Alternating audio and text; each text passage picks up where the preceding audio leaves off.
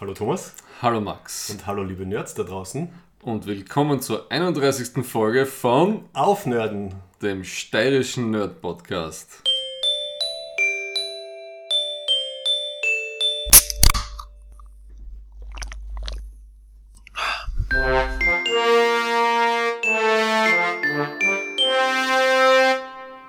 Und wir haben gleich äh, was nachzuholen.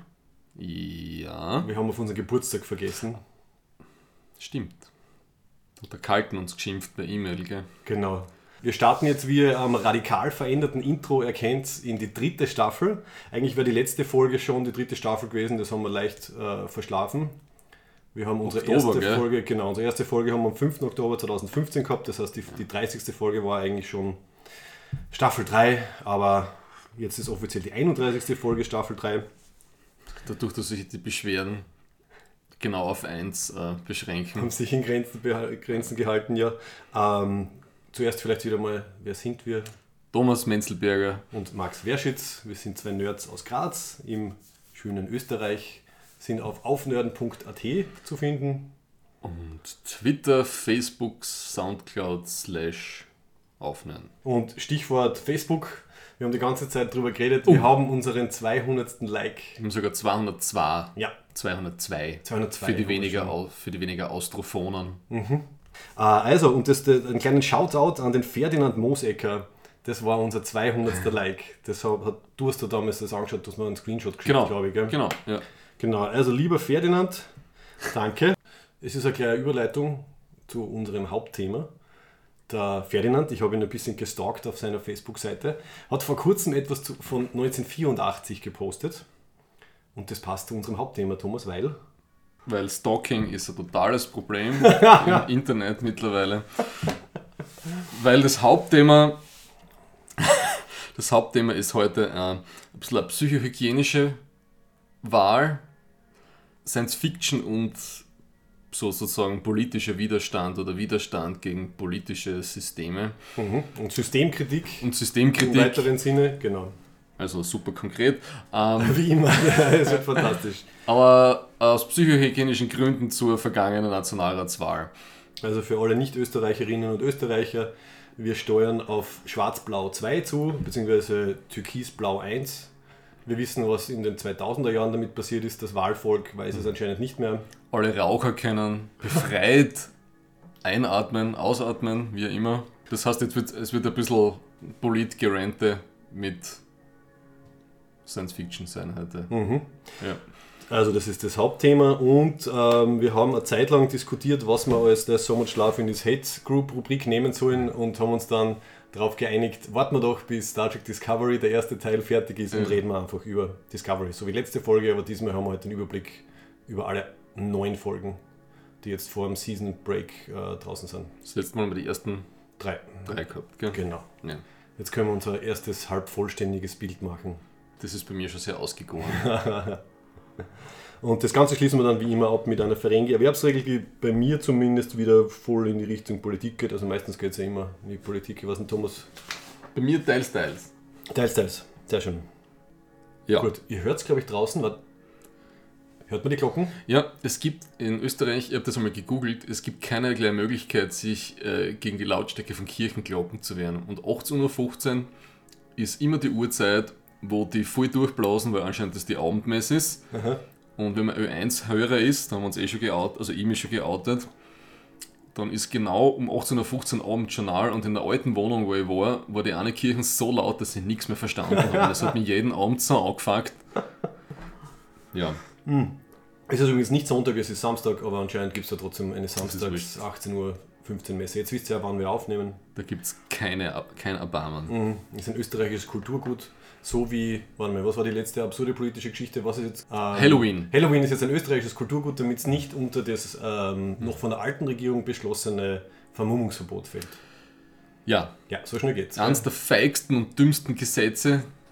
Und lustigste, leider auch, also Lustigste. medial gesehen war es sehr lustig, weil wir es den als Hai verkleideten McShark-Werbetypen ver, verhaftet haben, wie es irgendwelche Leute mit Schal vor dem Gesicht vom Radl gefangen haben. Ja. Ähm, wobei, hast du das, äh, die Theorie geäußert oder hat mir das ja andere gesagt, dass einfach die Polizei gescheiterweise einfach einmal wirklich alles ausprobiert, um ein bisschen eine, äh, so einen Grundpegel zu legen. Also dass sie quasi absurde Sachen gemacht haben, um darauf hinzuweisen, so läuft es dann, wenn das Gesetz so schwammig ist. Und ich glaube, sie haben jetzt ein bisschen nachgebessert und die Ausnahmen. Naja, sie haben den, den, die Polizei hat so ein Maskottchen, so einen blauen Bären.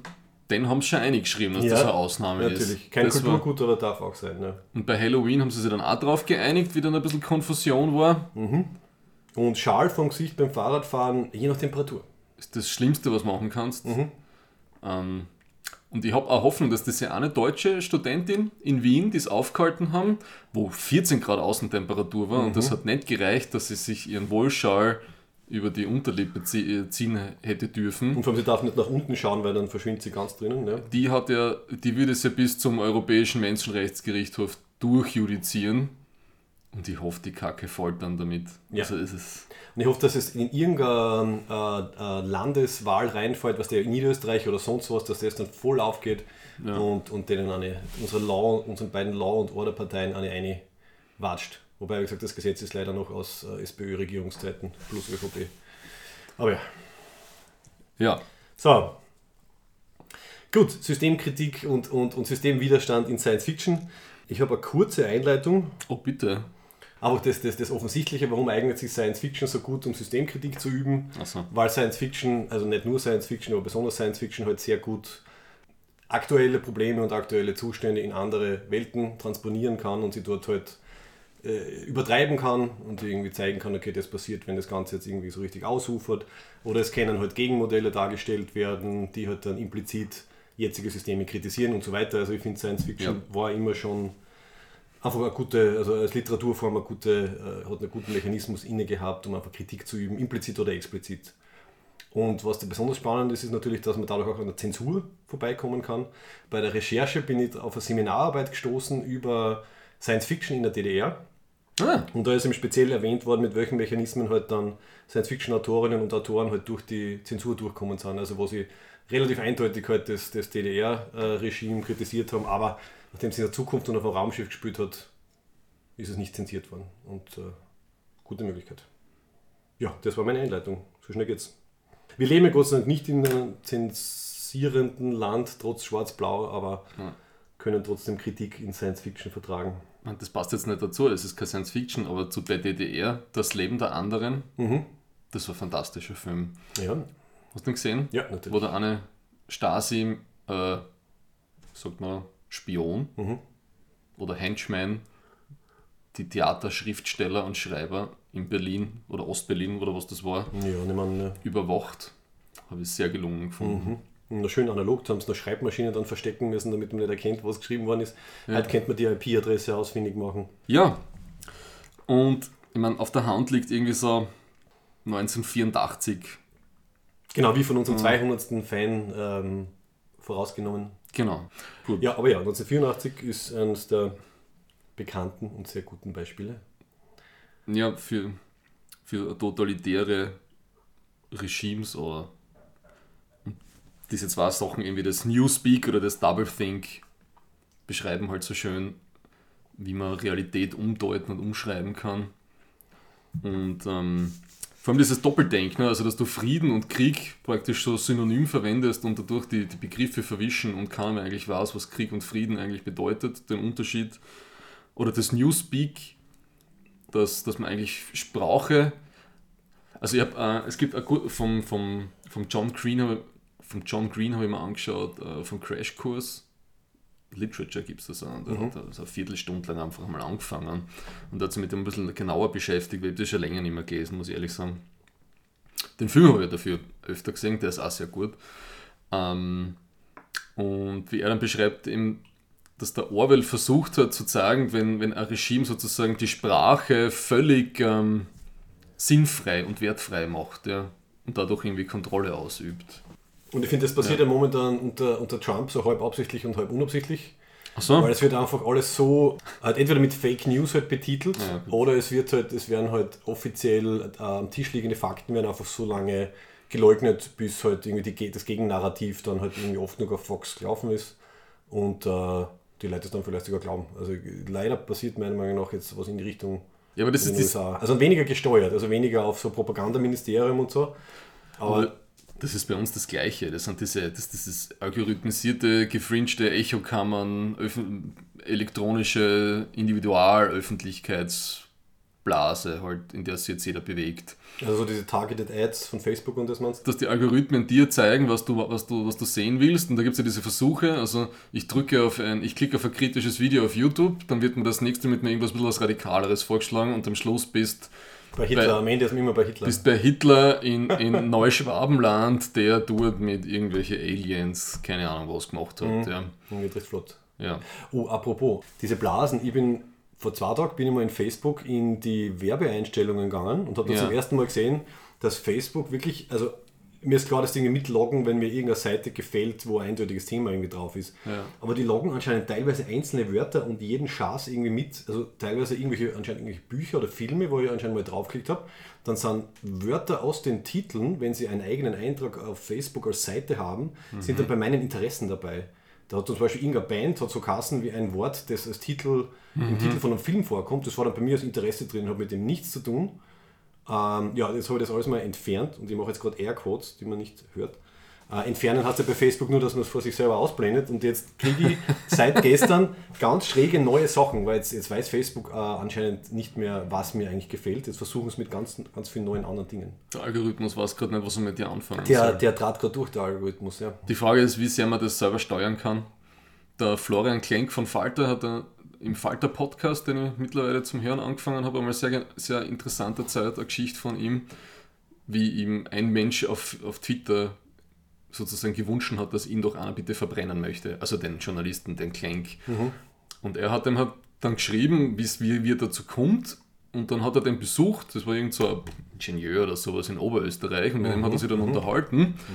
Mhm. Und das war früher ein unpolitischer Mensch und der hat sich dann irgendwann in der Laufe der Asylkrise 2015 damit das zum Auseinandersetzen angefangen und ist dann halt in die ganzen rechten, rassistischen, was nicht, Facebook-Gruppen und News-Cycles reingekommen und hat sich dann praktisch innerlich selbst radikalisiert. Ja. Und dem ist das gar nicht so bewusst gewesen. Ja. Mhm. Hat er sich dann entschuldigt? Ja, die haben sich normal unterhalten und mhm. ich weiß nicht, ich glaube, dem Klenk ist es nicht um Entschuldigung gegangen, bin mir jetzt nicht sicher. Aber okay, wir gehen um. Auf jeden Fall war das ein, ich glaube, er nennt das irgendwie der Fall Boris für sich, der hat den irgendwie Boris genannt. Mhm. Mhm. Ist das, Klammer auf, Name von der Redaktion geändert, Klammer zu? Ich bin mir ziemlich sicher, also siehst den, den tue ich gleich in den Falter. In die Show Falter Podcast. Ah ja, und zum ja. Thema Newspeak, äh, eins ist mir jetzt auch wieder unterkommen in letzter Zeit. Ja. Und zwar hat es ein Video darüber gegeben, wie der Trump den Begriff Clean Coal verwendet. und dass er eben anscheinend wirklich geglaubt hat, das ist Kohle, die man nimmt und dann putzt und dann ist sie clean. Ja, und das ist ein schönes Beispiel dafür, dass halt die, in dem Fall nicht die Regierung, sondern die Industrie ein Schlagwort liefert, das dann so ja. oft halt in den Medien wiederholt. Man Clean Coal, den Begriff gibt es ja schon Jahre, oder? Also wo sie draufgekommen sind, das Wort Kohle, äh, da springt gleich jeder irgendwie auf, auf Blutdruck 180. Dann haben sie das Clean Coal eingeführt und Leute dann wirklich nicht nachrecherchieren, glauben dann, aha, es gibt eine, eine saubere Kohle, ja, dann ist eh okay. Und so, äh, das fällt, für, so. mich, das fällt für mich unter Newspeak, nur halt aus äh, äh, Konzernsicht und nicht aus Regierungssicht. Äh, okay. solche, solche Schlagwörter einfach liefern. Ja. Aber das passiert jetzt immer wieder, dass, dass es darum geht, sozusagen den Diskurs mit seiner eigenen, mit seiner eigenen Terminologie zu kontrollieren. Mhm. Also die Alt-Right macht das ganz stark, indem sie, wie heißt das Schlagwort, was die immer verwenden? Uh, Ethnic America oder so irgendwas oder Ethnic Homogeneous America und eigentlich meinen es alle sollen weiß sein, mhm, aber sie haben so mhm.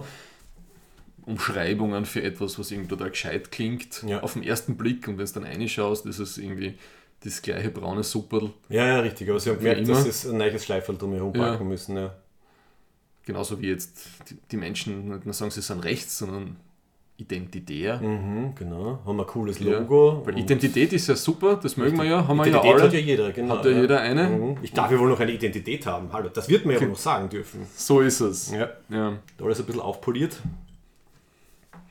Und das passt vielleicht ein bisschen dazu. Ein anderer Klassiker, den ich nicht gelesen habe, aber nur den Film gesehen habe, den dafür recht oft äh, Fahrenheit 451. Mhm, von Bradbury. Genau, die Verfilmung. Und der Film war aus 1966. Und der Oskar Werner, ah. der Österreich, einer, ist einer der größten österreichischen Schauspieler, den wir je gehabt haben. Ist er Österreicher oder Deutscher? Schau, das wüsste ich jetzt gar nicht. Nein, er war Österreicher, was ich nachgeschaut okay, habe. Ja. Gut. Mhm. Und der spielt diesen, was soll man sagen, Bücherverbrennungsmann. Ja. Also nicht Feuerwehrmann, ja. Bücherverbrennungsmann. Und der Film, ich, ich finde, der, hat- der fühlt sich immer noch so zeitlos an, wenn sie da umfahren und die Bücher suchen. Und das passt irgendwie so gut in dieses 1984 auch dazu, weil man einfach merkt, wie wichtig Sprache ist und die Ideen. Und dann der Widerstand in dem Film ja ist, oder in dieser Geschichte ist, dass die, die Menschen, die da nicht mehr mitmachen wollen und nicht nur die Standardliteratur lesen oder die Standardsnarrative, was nicht die ganze Zeit nur wiederholen wollen, dass die die literarischen Klassiker auswendig lernen. Ja, das festzuhalten, ohne dass man es Genau, quasi die lernen Bücher aus, weil die. Bücher, die, die, man kann sagen, gut, man, die Menschen kannst auch verbrennen, aber so weit sind es anscheinend nicht gegangen. Ne? Mhm. Aber um das, eben, die haben das dann so von Generation zu Generation, gibt es das weiter und der eine liest dann halt irgendwas von, keine Ahnung, von Tolstoi Mhm. und lernt ein Buch auswendig oder, oder von Dickens. Ja, Cool. Also quasi eine Rückkehr zu den, zu den Wurzeln. Bevor wir Schrift gehabt haben, haben wir ja quasi alles als Geschichten weitererzählt. Und jetzt haben, also in Fahrenheit müssen Ja. wir wieder zu dem zurückkehren, Ja, ja, ja, ja. Ja. Nein, ich kann mir noch gut erinnern, da hat- er der Oskar Werner fährt da immer mit dieser komischen Monorail-Hängebahn fährt er da. Das haben sie anscheinend irgendwo in England gebaut. Und man, es ist genau immer diese eine Kurven, das Zeugs. Ich bin mir nicht sicher, ob das, für ein, das noch so ein Testgelände war oder ob es diese Monorail-Bahn wirklich gegeben hat. Aber es wirkt so, ob das irgendwie totaler Alltag wäre, wenn er da aussteigt und zur Arbeit geht. Ja. Mhm. Ja. Ja, und die eben, also 1984 und Fahrenheit fallen ja, also mir kommt vor, dass also wenn wir bei Science Fiction und, und Systemkritik sind, also ein großes Thema ist eben halt autoritärer Staat, Überwachungsstaat, Ja. Polizeistaat, ähm, das lässt sich irgendwie da irgendwie gut aufarbeiten. Und da sind ja die ganzen Klassiker drin, also halt 1984 Fahrenheit 451, Clockwork Orange, Brasil ist ja dann mehr so die Mhm. Slapstick-Variante von 1984 oder halt die, die leicht, äh, also noch satirischere, von Terry Gilliam, der Film.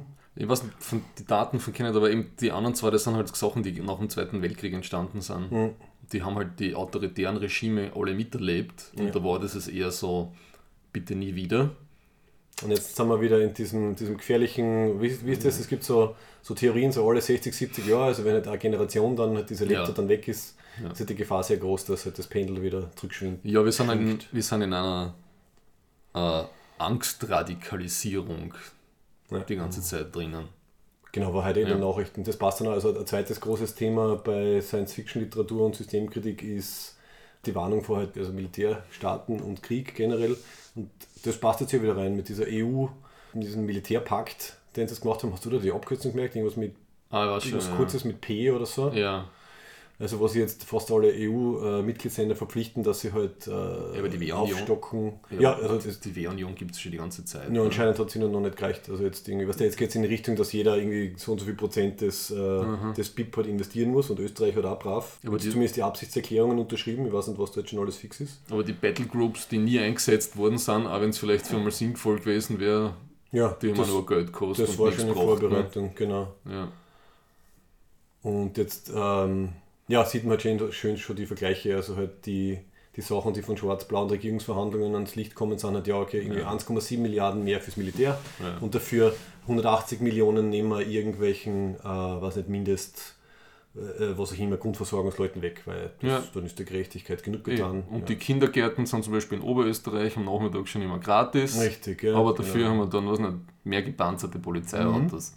Nicht, dass es nicht Sinn, Sinn macht, dass es ein paar gepanzerte Polizeiautos gibt, aber halt Ja. die Umschichtung ist ein bisschen irgendwie öd, weil jeder weiß, was kommt.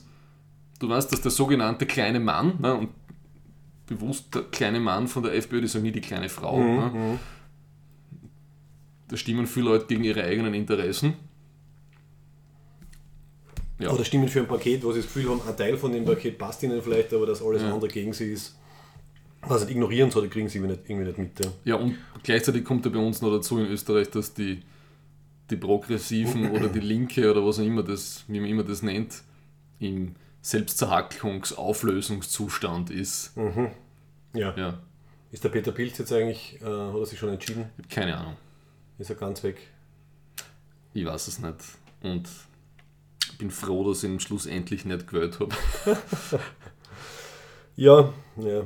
Man hat man oft dann als, als sogenannter linkslinker Gutmensch äh, hat man dann äh, die Auswahl, äh, bei welcher Partei man die Stimme wegschmeißt. Und, Ja, äh, ich die- zu, ich out mir jetzt, ich gehöre zu die 3,8 Prozent, und man sollte es, finde ich, wie so an die, die, die, die Hells Angels und so und die Banditos haben das auf ihre Bikerjacken zu diese One-Percenter. Ne? Mhm. Sie sind, Also mit Stolz das Tragen, ist, ja. Genau, so den Badge irgendwie tragen. Ja. ja, bringt Ja. nicht viel, aber es war sozusagen das Podcast-Thema von heute nicht zufällig. Es ist alles ein bisschen sehr enttäuschend in letzter Zeit. Mhm. Wo kommt man jetzt, wo kommen wir da jetzt hin? Naja. Du bist der große Militärexperte, also, also, Oh ja, also wir, ja. wir können ja ein bisschen anschauen uns halt. Ähm, Wir ständig angerufen von Leuten. wegen- ja, schon, gell. Ja. Herr Menzelberger, wie viele Panzer sollen wir kaufen? Sollen wir es gleich zur Grenze schicken oder noch ein bisschen warten? Genau, also neben, also neben autoritären Staaten wird immer gern militärische Staaten kritisiert Mhm. und da haben wir eh einige Bücher, die wir sogar beide gelesen haben. Also Forever War haben wir glaube ich schon hundertmal drüber geredet. ja. Also man Krieg, Krieg kritisieren ist ja, nicht, ist ja nicht schwer. Also ich glaube, es gibt wenig ernsthafte Filme und Literatur, die quasi irgendwie pro Krieg sind. Also ich meine, das ist ja, ja, lass die in unterschiedlichen Formen Ja, ja, eine, eine mehr oder weniger subtile Kriegskritik äh, unterbringen, wo eben der Forever War von Joe Haldeman ein sehr gutes Beispiel ist. Aber auch so nette Sachen. Hast du, hast du viel Vonnegut, Kurt Vonnegut Sachen gelesen? Na, von dem habe ich gar nichts gelesen. Sehr empfehlenswert, weil er sehr lustig ist. Und da zum Beispiel das Slaughterhouse 5, das dann in ein paar US-Staaten sogar verboten war, weil er halt unter anderem auch auf, die, auf dieses, dieses Firebombing of Dresden eingeht, also wo halt die Alliierten Ja. im Zweiten Weltkrieg äh, sehr wohl auch ziemliche, ziemliche Gräueltaten äh, gemacht haben und wo er halt das aus der Sicht eines äh, Soldaten beschreibt, der halt Kriegsgefangener bei den Deutschen ist und dann gerade in Dresden ist, wie die Stadt bombardiert wird. Und eben waren dann sogar in den USA, zumindest in ein paar Staaten, irgendwie halt äh, eine Zeit lang nicht erhältlich. Okay. Und das finde ich auch eine schöne, also ist, ist im weiteren Sinne ein Science-Fiction-Roman, aber in dem, in, in dem Teil geht er halt auf die, auf die Geschichte irgendwie ein. Ja. Und bringt das einmal aus der Perspektive, was, was ziemlich, ziemlich cool ist. Ist trotzdem lustig, ist irgendwie traurig und lustig, das Buch. Mein Stichwort Zweiter Weltkrieg, das ist also, wir haben zurzeit so viel Angst, dass alles so furchtbar ist und wir fühlen uns so bedroht. Mhm. Und ich habe dir das einmal geschickt, das können wir in die Show Notes tun. Da gibt es einen, einen, so einen, einen Videomacher, der so eine Kurz-Doku-Animation gemacht hat, wie viele Leute im Zweiten Weltkrieg gestorben sind Ja, habe ich gesehen. und wie viele Leute seit dem Zweiten Weltkrieg gestorben sind Ja. in bewaffneten Konflikten. Und das ist ein Bruchteil von dem, was in dem Zweiten Weltkrieg passiert ist. Ja? Mhm, Und das heißt nicht, dass alles easy cheesy und happy ist zurzeit, aber dass wir jetzt sozusagen nicht in schlechteren Zeiten leben als, als die Generationen vor uns. ja. Es, es fällt irgendwie so an, an Vision. Ja? Und Science Fiction und, und Systemkritik, das hat für mich immer mit, viel mit Vision zu tun. Ja, genau, also nicht nur die Dystopien, sondern Ja. Utopien zeigen, wir haben ja, Nein, nicht, nicht Utopie, zumindest irgendwie an, an, an, an, an roten Faden, der weitergeht als bis zur nächsten Na, äh, Nationalratswahl. Ja? Ja, ja. Dass man nicht, so wie du vorher gesagt hast, dass man nicht immer, äh, weiß nicht, auf die nächsten Hunderten von Jahren in dem 40 Stunden Arbeitswochen Heiselbauer Selbstverwirklichungskredit Luftschloss ewig leben. Ja? sehr schönes Wort. Ist das Ja. zusammengeschrieben oder ist das mit Bindestrich? Das habe ich da zusammengeschrieben. Das ist mit Bindestrich. Ja? Fantastisch. Zweitlängstes Wort nach Donaudampfschiffskapitäns Kajüten Ja, Tür, ja. Irgend, und dann zumindest ein paar, das gibt es auf keiner Seite, ne?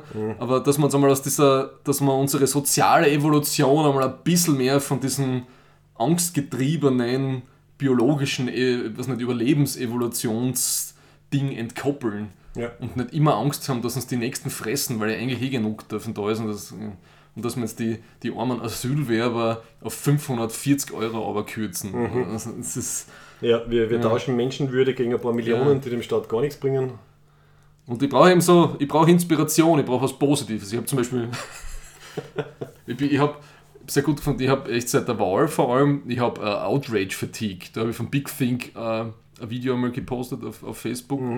Hat nicht viel Resonanz gekriegt, aber manche Leute haben gern Re äh, Recreational Outrage. Ja, Mir ja. fuckt's an mittlerweile. Weil alles, und da wird auch sehr schön beschrieben, eben, dass alle Postings, vor allem auf Twitter, werden, die, werden, die kommen hoch auf im Algorithmus und in die, in die Rankings und die siehst du schnell, wenn sie emotional und moralisch sind. Ja?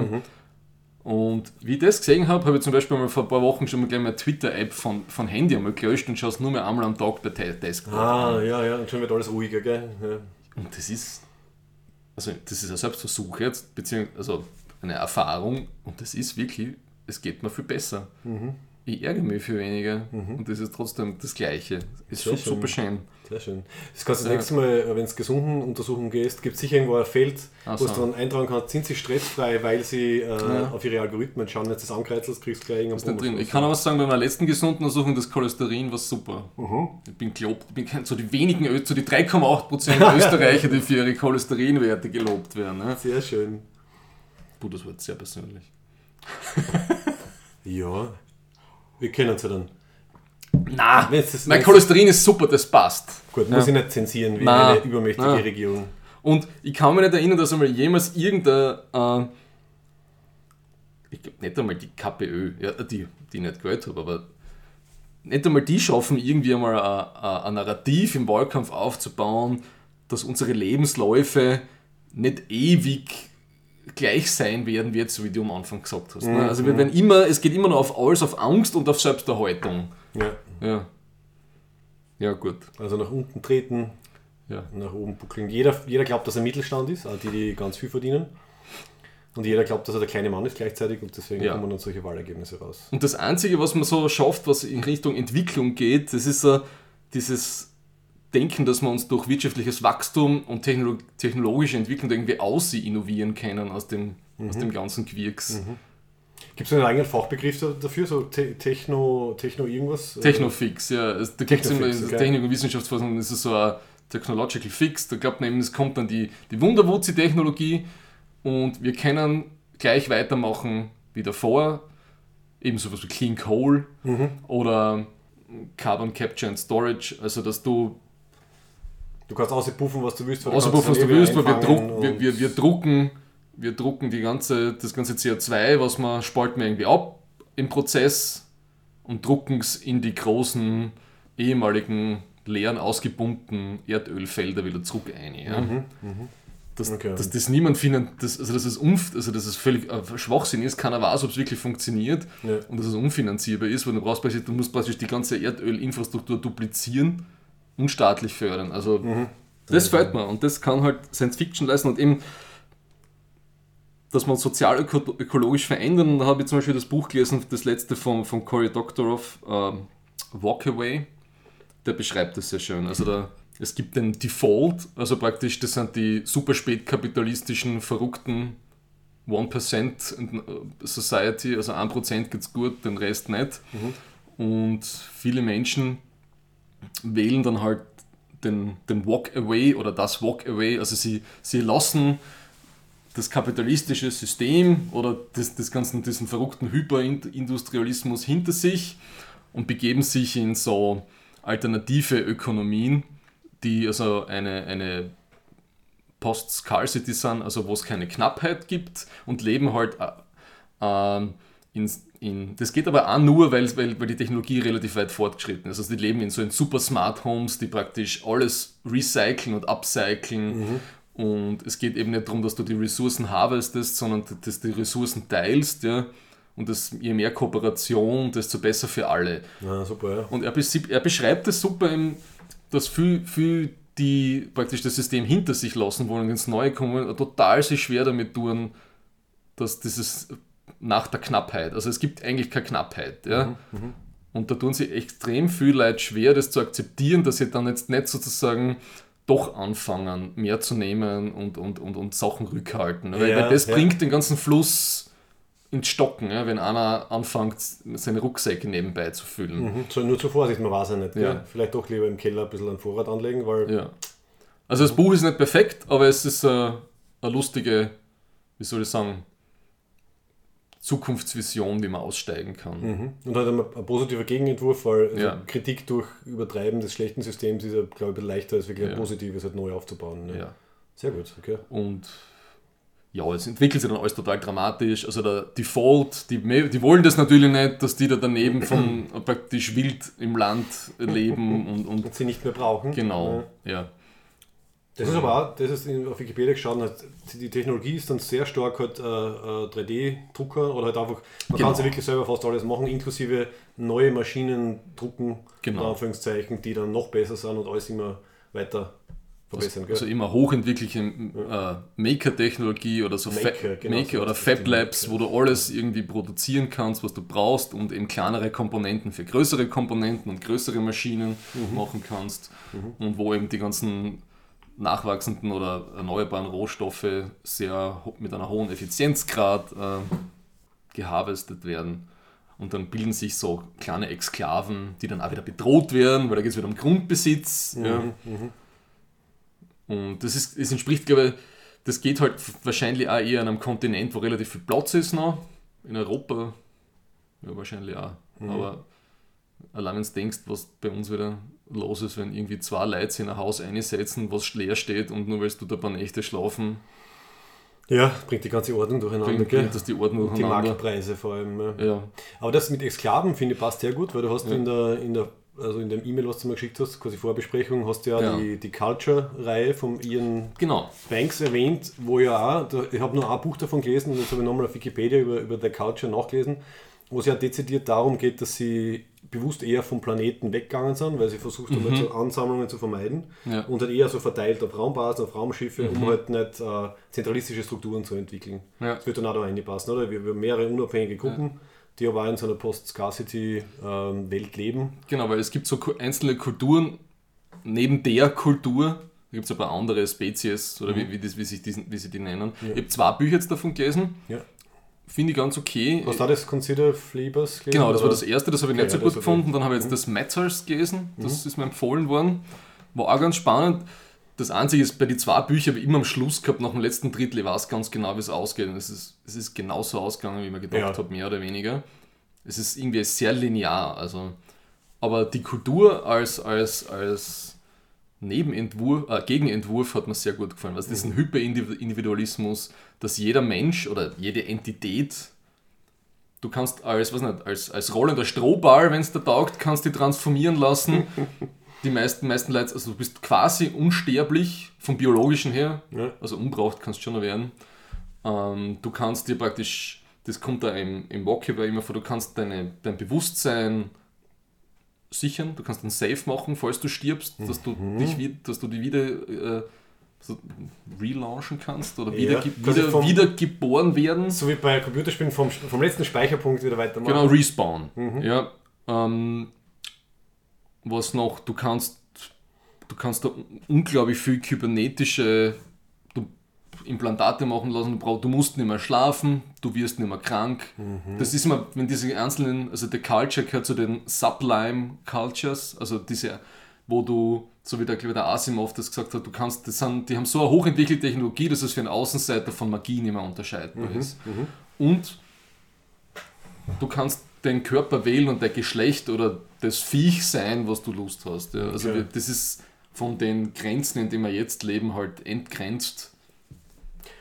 Und was auch interessant ist, wenn ich es richtig äh, in Erinnerung habe, ist, dass sie halt auch sehr viel sich auf äh, halt künstliche Intelligenz für halt so das, das Management und die Bürokratie und so verlassen. Gell? Genau. Also dass halt so der Techno, Technokratie halt in, in, in dem Sinn dann funktioniert, anscheinend, großteils. Ja. Weil ja, muss ja kein Mensch drum kümmern, wenn man das irgendwie auslagern kann. Ja, die, diese riesigen Schiffe, die sie haben, sind ja praktisch auch ent, äh, hyperintelligente. Ja, wie Lebewesen, ne? Das sind Cyborgs, wenn es das. Ja. Nein, es sind nicht Cyborgs, aber hyperintelligente Entitäten halt. Mhm. Ja. Ähm, genau. Und was wollte ich jetzt noch sagen?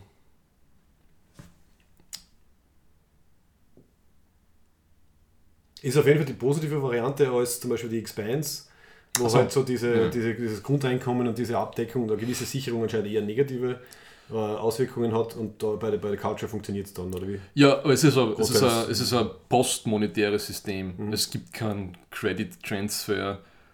Das ist mit dem Metals sehr schön, weil da kommt, da kommt so ein, ein Prinz aus, aus einer, aus einer Shell-World, kommt da in diese Kultur rein und er sagt, er wird alles bezahlen, er ist total dankbar und die tun so, "Ja, passt schon los, ist, Ja, ist schon okay, okay, okay. Mhm. brauchen wir nicht. Ja. Das ist sehr schön. Und das dann- checkt er halt nicht. Ne? Also er, er, er wird das würdigen so, und, und, richtig. und, und, Ja. und sie, für, sie ist, für die ist das nicht wichtig. Mhm. Ja.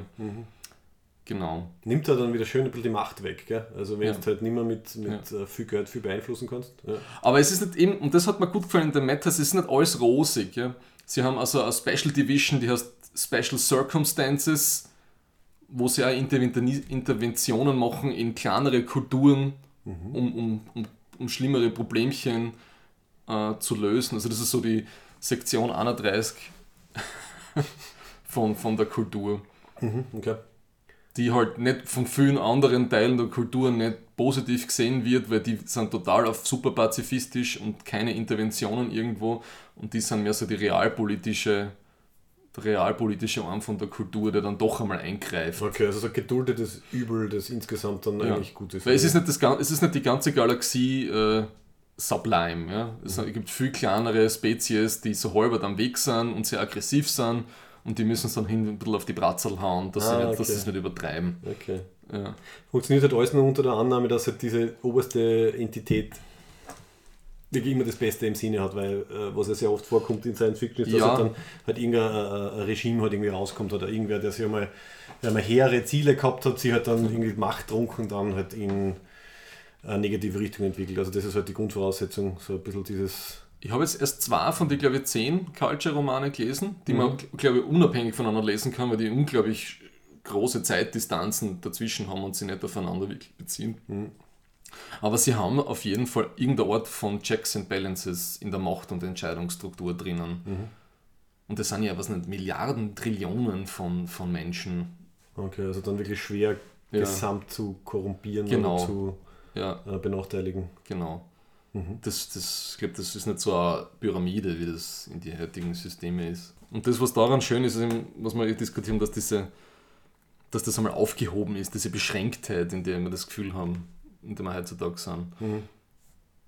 Weil wir sind so, teilweise sind wir ideologisch und philosophisch sind wir so viel schon weiterentwickelt, aber wir sind immer noch in unserer was nicht, Biologie, in unserer, was nicht, zwei, zwei, zwei Hände, zwei Haxen, Ja, äh, na, Welterfahrung ja. sind wir total gefangen. Ja, ja. richtig, richtig, ja. Ich kommt da irgendwie dann raus, zum Beispiel ist das, äh, äh, wird argumentiert, dass das irgendwie ein ein menschlicher Instinkt ist, dass man halt zur Vorsicht ein bisschen hortet und zur Vorsicht halt ein bisschen so auf die eigene kleine Gruppe schaut, oder? Weil das Ja. würde mich, das würde mich jetzt mehr interessieren. Ich weiß nicht, wie das in der Kultur ist. Äh, Also können wir quasi nichts dafür, dass wir halt in, in, in Extremzuständen halt dann in die Richtung gehen, oder ist es einfach nur Faulheit und Uninformiertheit? Also ich, ich höre ja viel so Podcasts und, und lies so Zeug von diesen ganzen äh, Skeptikern, New Atheisten, da höre ich. Und das Problem bei denen ist, sie sind sehr stark auf der Evolutionsbiologie-Schiene. Mhm. Und die Evolutionsbiologie ist halt ein Produkt halt wie. Es ist immer so, was nicht, Risk, Reward, Survival of the Fittest. Und ich habe immer das Gefühl, sie haben ein bisschen einen Hang, wahrscheinlich verstehe ich es falsch, ja, aber es ist ein sehr ökonomisches Menschenzusammenleben-Bild, würde ich sagen. Mhm. Und halt die besseren, gescheiteren setzen sie durch. Ja. Ich habe immer das Gefühl, es ist mit einem, mit einem Zecherl im Sozialdarwinismus drinnen. Ja, okay, okay. Ja. was dann wieder gefährlich werden kann. Das, ja. und das hat, ich habe einmal einen Vortrag gehört von, von, von Richard David Brecht, der kritisiert diese ganze Evolutionspsychologie total, weil sie auch total ökonomisch denkt. Also sie passt so eins zu eins zu diesem neoliberalen Denken dazu. Mhm. Der Brecht sagt übrigens, dass er glaubt, es geht ohne Crash nicht. Ne? Also es, Ja, es muss einmal, es muss einmal auch, richtig ja. rumsen, dass wieder. In, also insofern schätze ich die Lernfähigkeit Ja. der Menschen schon so ein, ja. Ja. Also quasi, es ist, es ist alles zum Aushalten, solange es eh irgendwie geht und Ja. wenn es einmal richtig schlecht geht, dann kommt, äh, wird der Schalter da glaube ich umgeschalten, ja. Und wir steuern ein bisschen so auf den ideologischen Crash zu gerade, ja. Bin gespannt, ob wir so lange Podcasts machen werden, dass wir dann irgendwann mit Krisenpodcasts Folge 17 oder so. Wir sitzen da jetzt im Bunker Ja. und haben gerade noch irgendwo ein bisschen Strom aufgetrieben und unterrichten. Oder, wir hören, oder wir hören unsere Podcast-Folgen bei unserer Verhandlung, Gerichtsverhandlung. Ja, Haben sie das so gesagt? Nein, nein, das war der Max. Das, Mhm. Wir haben sehr ähnliche Stimmen, das haben wir öfter gehört. richtig, ja. Du, ich werde gleich mal auf Soundcloud alles löschen, zur Vorsicht, gell, alle alten Sachen. Hä- Hm, na, also, wir haben nur 200 Likes, also das ist nicht relevant. Wir werden nicht verfolgt werden. Ja, Gut, also da haben wir schon mal ein paar schöne positive Beispiele. wir haben es geschafft, noch nicht über die Sternenflotten und Föderation zu reden. Das, auf das würde ich jetzt aber eigentlich gerade überleiten. Also wenn wir schon Das- so, von, okay. von, von positiven Beispielen und von, von Post-Wachstums- und Post-Knappheitskulturen reden, dann sind wir eh wie immer bei Star Trek und bei der Föderation. Wobei die Sternenflotte extrem hierarchisch ist. Ja gut, die Sternenflotte ist halt nicht die Föderation. Also die Sternenflotte ist halt der, Von der Föderation der militärische Teil. Der, aber wenn wir ehrlich sind, von der Föderation, wie sie funktioniert, wissen wir eigentlich viel weniger. ja, stimmt. Gell? Manchmal taucht der Präsident auf. Es gibt ein Parlament, das ist alles auf der Erde, Ja. oder? Haben wir das jemals gesehen, das Parlament? Also ich kann Ich immer noch glaub, den Präsidenten, wenn in Star Trek 6 siehst du den Präsidenten einmal. Und dort irgendwelche Ab äh, nein, Abgeordneten, da geht es um die Verhandlungen. Vielleicht waren das die Ja. offiziellen Abgeordneten. Das wissen wir eigentlich nicht, wie Ja. das funktioniert. Vielleicht, ich glaube, der Roddenberry hat das schon gewusst, warum er das nicht so, Ja. so ausbaut, weil das schwer dann zum, äh, zum Begründen ist. Ja. Wahrscheinlich ist es so wie in Episode 1 von Star Wars, dann sitzen sie alle auf irgendeiner Untertassen da in Ja, diesem ja. Ding und dann fliegen sie mal um.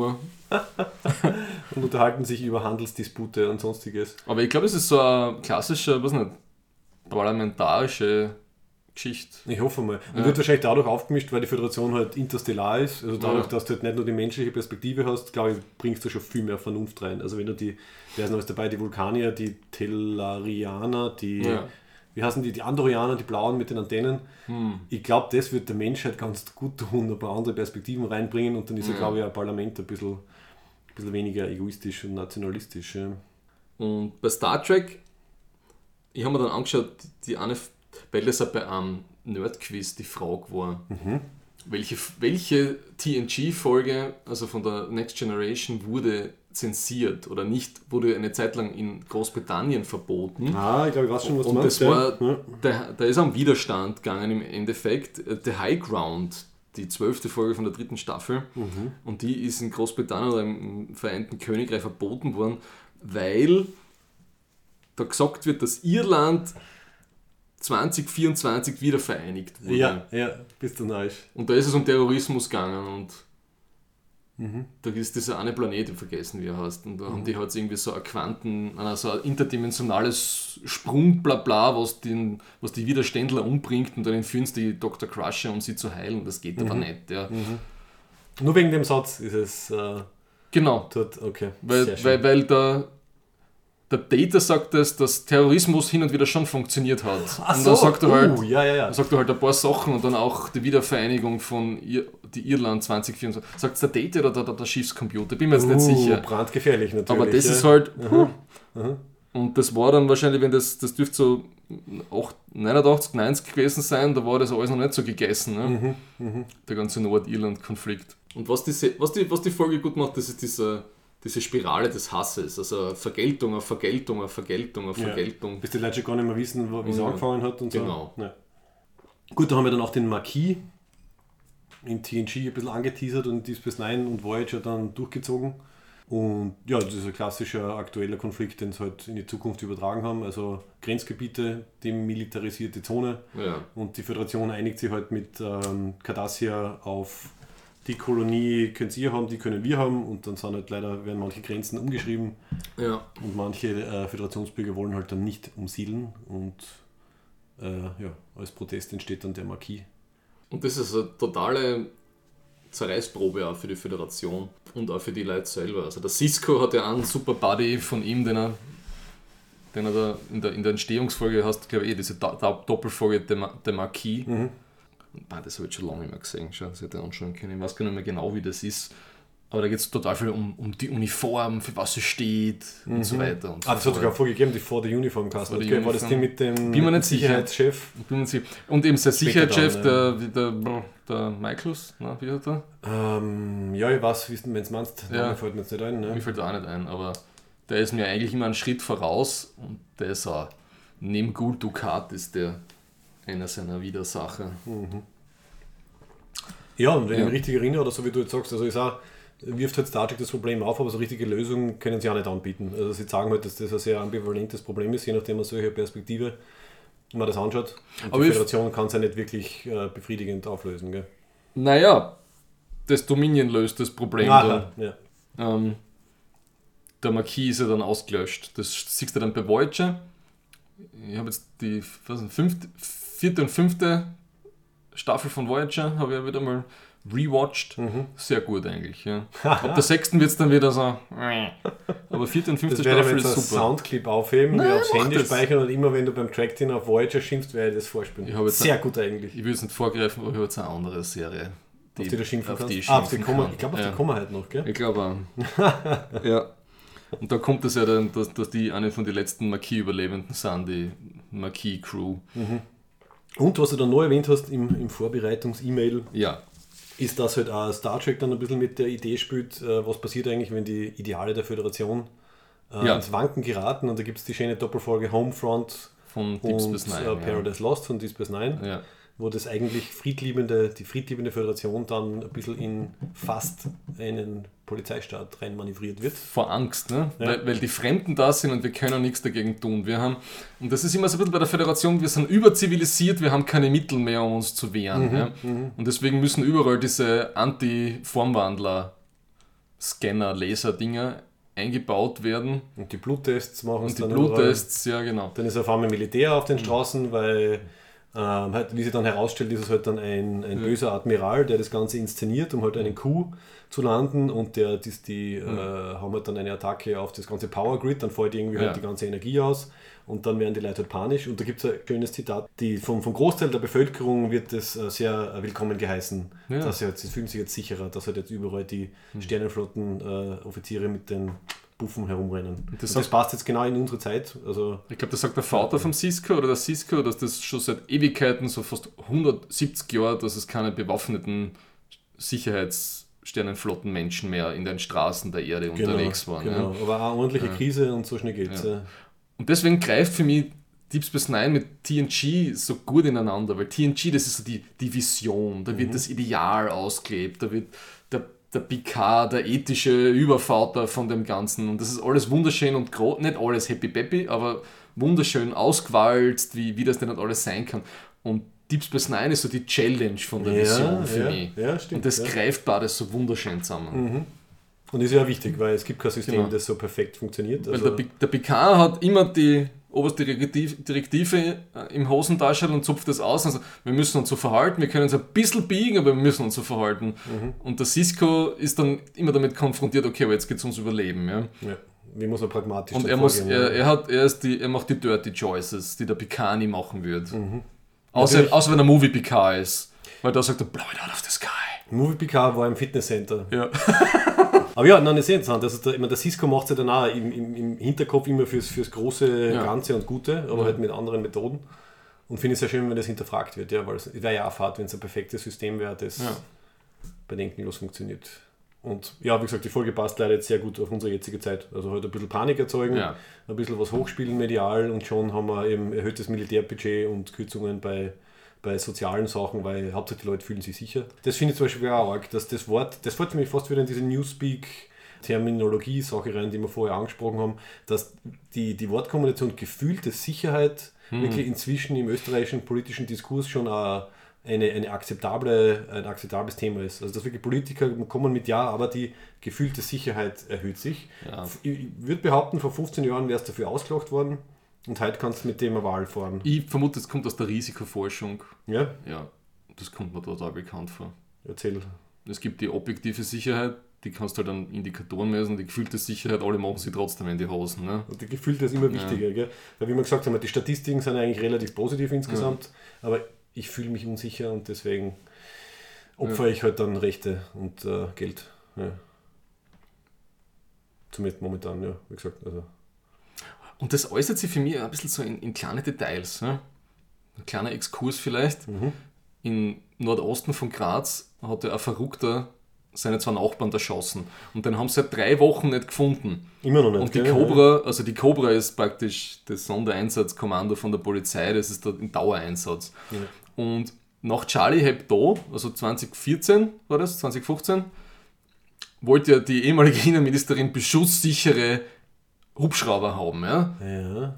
Da haben sie aber erklärt, dass das nicht so einfach geht.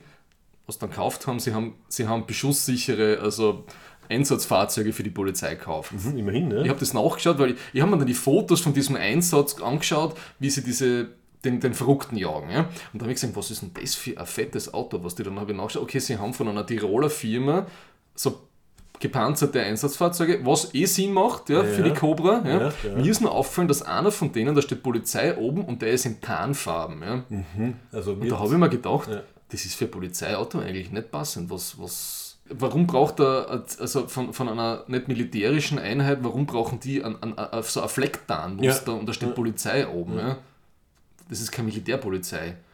Und da merke ich, okay, dann so Militarisierung von Polizei, aber wenn ich sage, okay, die Cobra, die braucht ein Auto, wo sie hinfahren kann, Mhm. damit da keiner durchschießt, so wie der eine verrückte Jager, Ja, ja, das ist schon Vor- vor drei Jahren. ja, genau. weil da haben sie den alten, Unk- da haben sie den alten Schützenpanzer von den 60er Jahren aus Ja. der Kaserne holen müssen, damit sie da zu dem Haus zubefahren können. Ja, ja, richtig. Ist nicht also dass eine Sondereinheit ein beschusssicheres Auto braucht, das passt, aber von der Symbolik her, dass das einen Tarnanstrich hat Ja. und das Polizeiamt, das hat mir nicht gefallen. Ja, ist problematisch. Gell? Oder in, den, in den USA in den letzten Jahren, dass halt immer mehr, äh, ich glaube, Bürgermeister oder halt irgendwie lokale irgendwie Einheiten halt für die Polizei die volle Aufrüstung gefordert haben. Ja, weil die den ganzen Army-Surplus Ja, äh, auf billig eingestopft Wirtschaftlich ja. dahinter, genau. Aber finde ich halt auch bedenklich. Also ich mag nicht in einer Stadt leben, wo halt die Polizei dann mit Bouncern daherkommt, wenn es was halt um ein paar Fußball-Hooligans geht oder so. Also Es ist ja kein das Bouncer, es ja ist ein großes Auto, Nein, man in den USA, ist. in den Also, USA jetzt. okay. Da hat es wirklich Ja. Fälle gegeben, wo die, oh, da hat es ja sogar Videos gegeben, da hat die, haben diverse Polizeieinheiten haben dann voller Stolz Videos online gestellt, wo sie mit diesen Panzerwegen herumbrettern und quasi sagen Mhm. Ah. so, ha, jetzt äh, gehen wir euch mit denen an den Kragen. Also wenn, ja, ist, ist, ist, ist keine Lösung. Ja? Wenn die Polizei nicht mehr deeskalieren kann bei kleineren Sachen und mit ja. sowas kommt, also es kann nur schief gehen. Ja. Keine Ahnung, wie ich jetzt auf das gekommen bin. ja, passt gut dazu. Ähm, Ich finde, also wenn man bei, bei Science Fiction die, die so ein bisschen so den warnenden Finger äh, hebt, dann finde ich so- also Serie Babylon 5 sehr schön. Weil da entwickelt sich ja quasi ein Nazi-System auf der Erde, das so schön langsam anfängt. Also das, was bei, bei Homefront, so, ja, ja, ja, ja. was ja. bei Homefront bei Deep Space Nine innerhalb von zwei Folgen dann abge, äh, abgedreht wird, Ja. entwickelt sich ja bei Babylon 5 äh, über zwei oder drei Staffeln im Endeffekt. Also fängt so ganz langsam an, dass halt diese Nightwatch entsteht. Also zuerst wird einmal der Präsident umgebracht. Ja. Der neue Präsident ist anscheinend der volle rechte Hardliner, der installiert dann diese Nightwatch, Ja. die zuerst ganz harmlos sind, so ja, wir sind die freundliche äh, Ja. Nachbarschaftswache. Und dann geht es halt los mit dem Denunzieren und dann haben wir auf einmal alle diese Abzeichen, dann rennen sie um in den schwarzen Uniformen Die und dann, und dann sind wir halt in einem Nazi-Regime fast. Braune Hemden, Blödsinn. Genau, genau. Und wie sich das halt langsam aufbaut. Und was halt wirklich problematisch dann ist, also man halt, ja, kannst du dir ja anschauen. Gut, wie in Graz haben wir halt die, die Ordnungswache, sind, sind nicht bewaffnet oder so, aber ist schon mal der Anfang. Also wenn man halt das Gefühl hat, man muss sich irgendwie halt abseits vom Militär zusammentun und abseits von der Polizei und halt ein bisschen Sheriff spielen. Die, was sind die? Die fünf oder sieben Aufgabenbereiche der Ordnungswache. Ja, ich glaube, Hundescheiße ist eins. Hundstrümmel, Fahrradfahrer. oh, äh, Fahrradfahrer in Grünraumanlagen, äh, Alkoholkonsum in, in Verbotszonen, Rauchen, glaube ich, im öffentlichen Raum ist auch noch dabei. Vermummungs, das ist Vermummungsverbot, weiß jetzt gar nicht, ob die das Ja, die kriegen jetzt eine Schulung wahrscheinlich. Keine Ahnung. Dann, ja. Was ist ein Schal, was ist kein Schal? Genau, was ist ein Clown, was ist ein Hai? Genau. Wann ist der Red Nose Day in den, Ja. in den Krankenhäusern? Richtig, ja. Bitte die Ärzte nicht vom Fahrrad fangen, wenn Ja. sie mit der roten Nase fahren. Was ist ein legitimes Ma äh, Maskottchen, was nicht? Ja, ja, genau. Aber finde ich eh gut, immerhin da sind wir noch so weit, dass wir das als lächerlich empfinden, oder? Also Gott sei Dank, also solange die noch nicht mehr, mehr Kompetenzen haben und mehr. Es, es ist eine Arbeitsplatzbeschaffung im Endeffekt, also in Graz Ich zumindest. sehe das so oft, weil die, die Zentrale da hinten ist bei mir. Hötzendorf Straßen, Ja. unten gehen es oft herum, gell? Ja. Und ich fühle mich nicht sicherer. Na.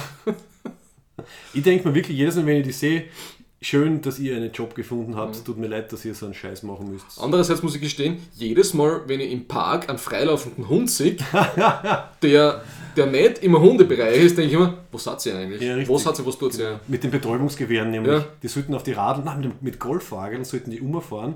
Einer ist mit dem Betäubungsgewehr und der andere sagt die Ziele an. Ähm, Rottweiler äh, auf 17 Uhr oder, oder wie geht Ja. das? Ja, und dann ptschuh, Aber ich könnte mir einfach die Graz-App raufladen und denunzieren. und denunzieren. Wenn irgendwo was liegt oder irgendwas falsch ist, kannst du alles schon einspülen. Ja. Ja, ja, da finde ich noch vernünftiger, dass man die Ampeln bewerten kann. Das finde ich lustig. das ist glaube ich, die gleiche App. Das ist die gleiche Oder App. es gibt eine, gibt's eine eigene Ampelbewertung. Nein, nein, kann schon sein. Ich kann mich erinnern, es waren auf den Ampeln also so ein Pickel drauf. Bewerte diese Ampel. Das mit den Sehr Ampeln, formschön. das löst jetzt eh, weil wir kriegen zwei riesige neue Tiefgaragen, also eine zumindest. Ja, das ist noch nicht fix, oder? Beim Eisernen Tor. Noch nicht fix.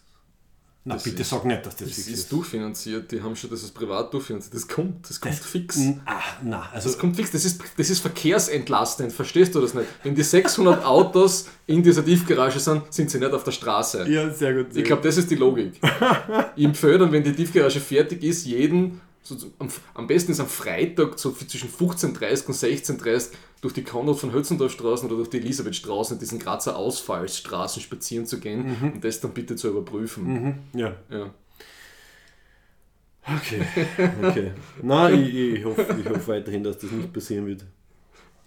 ähm, also ich habe sonst meine Unterlagen, ich habe es ein bisschen so aufgeteilt. Ähm, also wir haben jetzt schon geredet über Du. halt irgendwie Systemkritik über halt autoritäre Regime, Systemkritik in puncto halt äh, Krieg, Militär und so weiter. Dann eben sehr, sehr stark, was wir angeschnitten haben, dass halt irgendwie Kapitalismus und, und halt, halt Großkonzerne und so weiter. Also das ist auch total häufig, oder? Dass man die, die Zukunft also wirklich das weiter, weiter spinnt, was wir leider jetzt, jetzt eh schon haben. Also quasi Regierungen werden immer unwichtiger, Konzerne werden immer wichtiger und das hat sehr viel Science-Fiction-Filme und Romane halt äh, sagen, was ist, wenn es halt irgendwann mal nur mal, was nicht, sieben große Firmen gibt und die regieren im Endeffekt halt die Welt.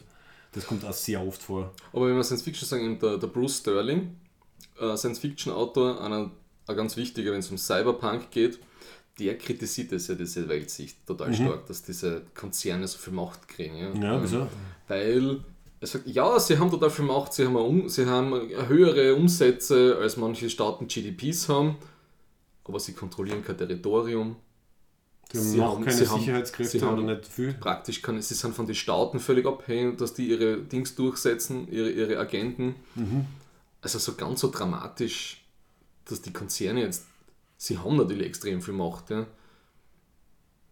Also sie brauchen sich keine Sorgen machen, weil halt Politiker, es leichter ist als Politiker, halt denen nach der Pfeife zu tanzen, als halt gegen sie anzugehen. Also ich meine, es, ist- es greift so schön ineinander. Vielleicht ist es eh nicht, nicht trennbar und dadurch können wir eh vom, gibt sicher einen Fachbegriff oder irgendwie das, der, der, der, der, der Konzern äh, Komplex oder sonst irgendwie, also das scheint ja Ja, Lobbying. teilweise Lobbying würde ich ja, genau, nennen. okay, Lobbying, ja. Also in, wie war das in Brüssel? 20.000 Konzernlobbyisten kommen auf 500 NGO-Lobbyisten.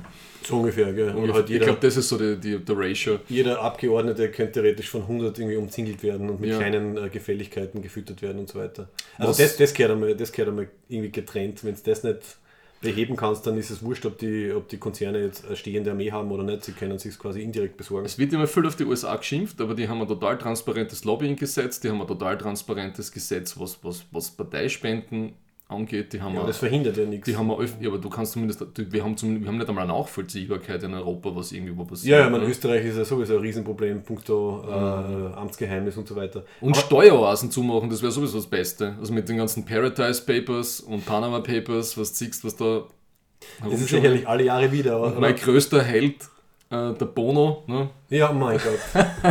Macht Charity-Konzerte für Afrika und Ja. tut sie zwischendurch dann die die litauischen Arbeiterdampen. Ja.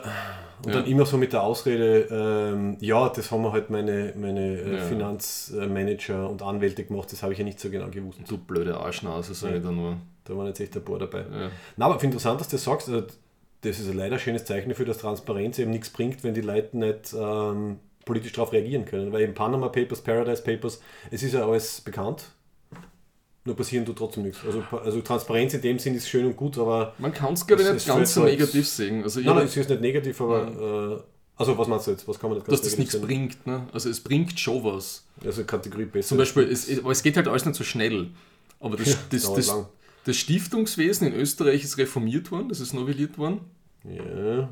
Ähm, das habe ich wieder aus dem Falter-Podcast, da haben sie aber die Paradise, weil die waren ja mit dem ORF zusammen bei den Paradise Papers drinnen. Und ähm, was wollte ich jetzt sagen? Ähm, das ist dann ein bisschen so eine Anlassgesetzgebung wird dann auch gemacht. Aber genau, die OECD hat ja Österreich vor, vor ein paar Jahren gedroht, weil Österreich war ja auch eine Steueroase und ist es wahrscheinlich teilweise immer Ja, noch, aber würd schon sagen, weniger als vorher. Ja. Die OECD hat gedroht, dass Österreich auf die graue Liste gesetzt wird. Ja. Und deswegen haben sie dann mit dem ganzen anonymen Sparbuch und diese ganzen anonymen Konten aufgehört. Okay. Das gibt es nicht mehr.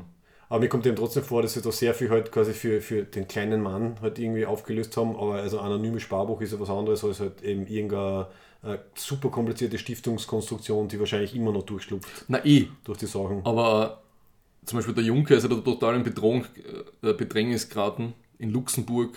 Aber ist was passiert?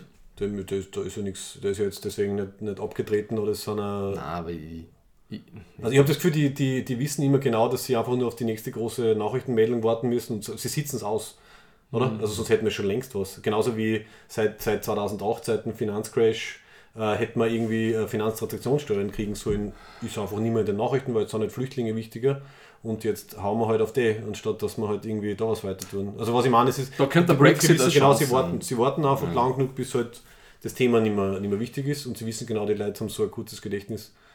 Also ja, Paris und London, die wollten die Transaktionssteuer nicht. richtig, okay, jetzt ist dann London draußen. Man weiß eben, die wenigsten Leute wissen, dass Paris genauso ein bisschen natürlich kleiner, aber eher ein extrem großer Finanzumschlagplatz ist. Die Okay. profitieren ja extrem davon. Das heißt, mit dem Brexit wird jetzt halt dann einfach dann Paris, also, also Frankreich dann stärker Also, werden. äh, äh, ja, Frank ja, und Frankfurt. ne. Mhm. Und Niederlande, wie wir halt jetzt in, sowieso schon länger, wie wir gehört haben, in die eben bei den Par Paradise Papers. Das so, ja, die das, haben da dieses das eine- Durchschleuseland. Ja, ja. Die haben da dieses eine, wie heißt das da? Diese eine Karibikinsel haben sie halt, die lustigerweise in der letzten Narcos-Staffel auch vorgekommen Okay, ist. das ist kein gutes Zeichen. Da haben die Kolumbianer ganz viel Geld gebunkert. Teilweise drehen sie Zigarren draus gell, und teilweise Ja. ähm, bezahlen sie Sachen damit.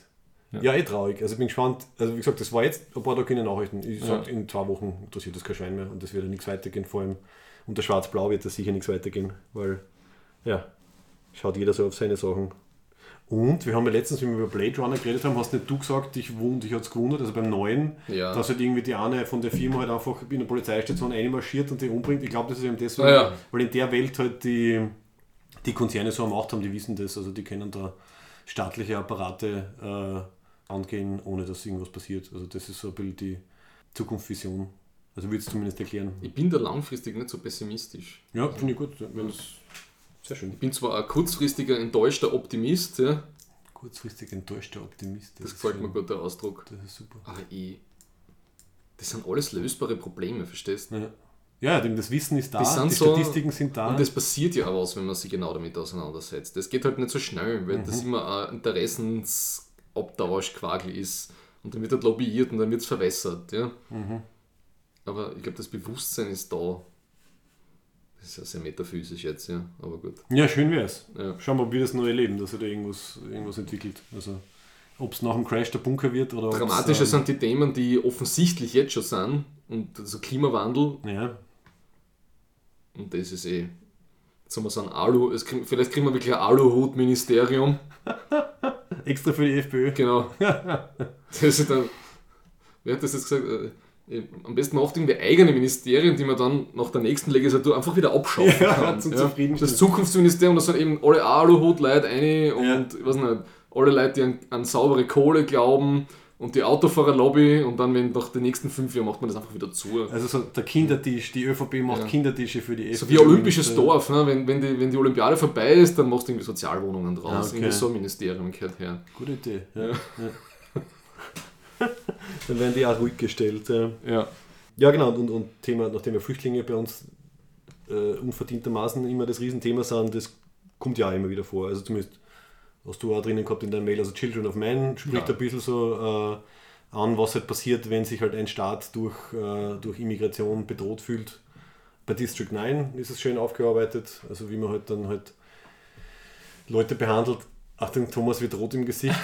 Ist ja wurscht, wie dir der Film gefallen hat. Aber super, ich finde, super Film. es ist, es ist okay, eine sehr, zumindest eine sehr eindeutige Verarbeitung von, halt, von halt aktuellen Flüchtlingsproblemen halt mit, mit Außerirdischen wieder mal, wieder mal dargestellt. Also das wird auch schön systemkritisch Ja. ähm, in Science Fiction behandelt. Und, weiß nicht, ob das dann auch unter Systemkritik fällt, aber im weiteren Sinne schon, also äh, das Thema Gender und, und, und sonstige ähm, äh, quasi sozial gebaute Normen, die sich dann systemisch irgendwie festfahren, haben wir auch schön in Science Fiction drinnen. Also mit der, was der Left Hand of Darkness ähm, Ja. und ja, aber auch bei der Kultur einfach. ja, Weil diese genau, ganzen- das sind immer Wichtiges. Gell, Weil wenn du die praktisch wirklich, also wenn es nicht nur sozial oder vom, vom Wording her möglich ist, dass du die transformierst, oder ein bisschen biologisch halt, wenn du die wirklich frei entscheiden kannst, Mhm. dann braucht man, dann gibt es dann gibt's die ganzen Diskussionen vermutlich viel weniger. Ja? Richtig, richtig, ja. Dann können die Leute, die gern, weiß nicht, als, als, als irgendwelche komischen Wesen existieren, Ohne können, Labeling. können dann auf ihrer Raumstation dort sein und die, ja. Mhm. Muss dann nicht im Pass Mann oder Frau drinnen stehen, sondern kann halt dann. Und die, die das eher gern so klassisch, hardcore, heteronormativ Einheitsbrei haben, dann die können ihren eigenen Planeten haben und hoffen, dass es genug dort dann siedeln. Ne? Und dass, nicht Planet, Planet heteronormativ 4. so, dass es nicht zu öd wird. Ne? Aha. Ja. Ich finde es schön, Ja. dass wir wieder das Wort heteronormativ im Podcast haben. Ich finde, das, das hebt uns wissenschaftlich total heraus. Echt? Ja, finde ich gut. Warte, früher haben wir immer, früher haben wir immer, sind wir immer irgendwie auf die internationale gekommen.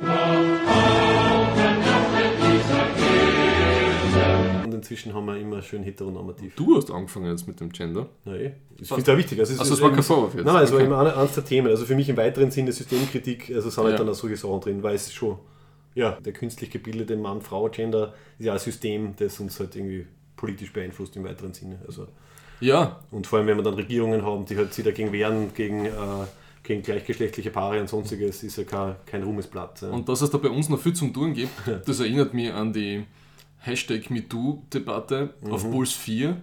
Auch ich noch gar nicht gesehen. Die hast du nicht- Nein. Wenn Das du, tut sehr weh. wenn du ins heteronormative Herz Österreichs blicken willst, schau dir die Hanna Herbst von, von Weiß eineinhalb Stunden lang mit einem sprachlos erstaunten, entsetzten Gesicht an, Ja. wie sie sich die, die Diskussion mit diesen, hm, was nicht, Männern da gibt und, und, und, der, und der, der Proll halt, der Schauspielerin, ja.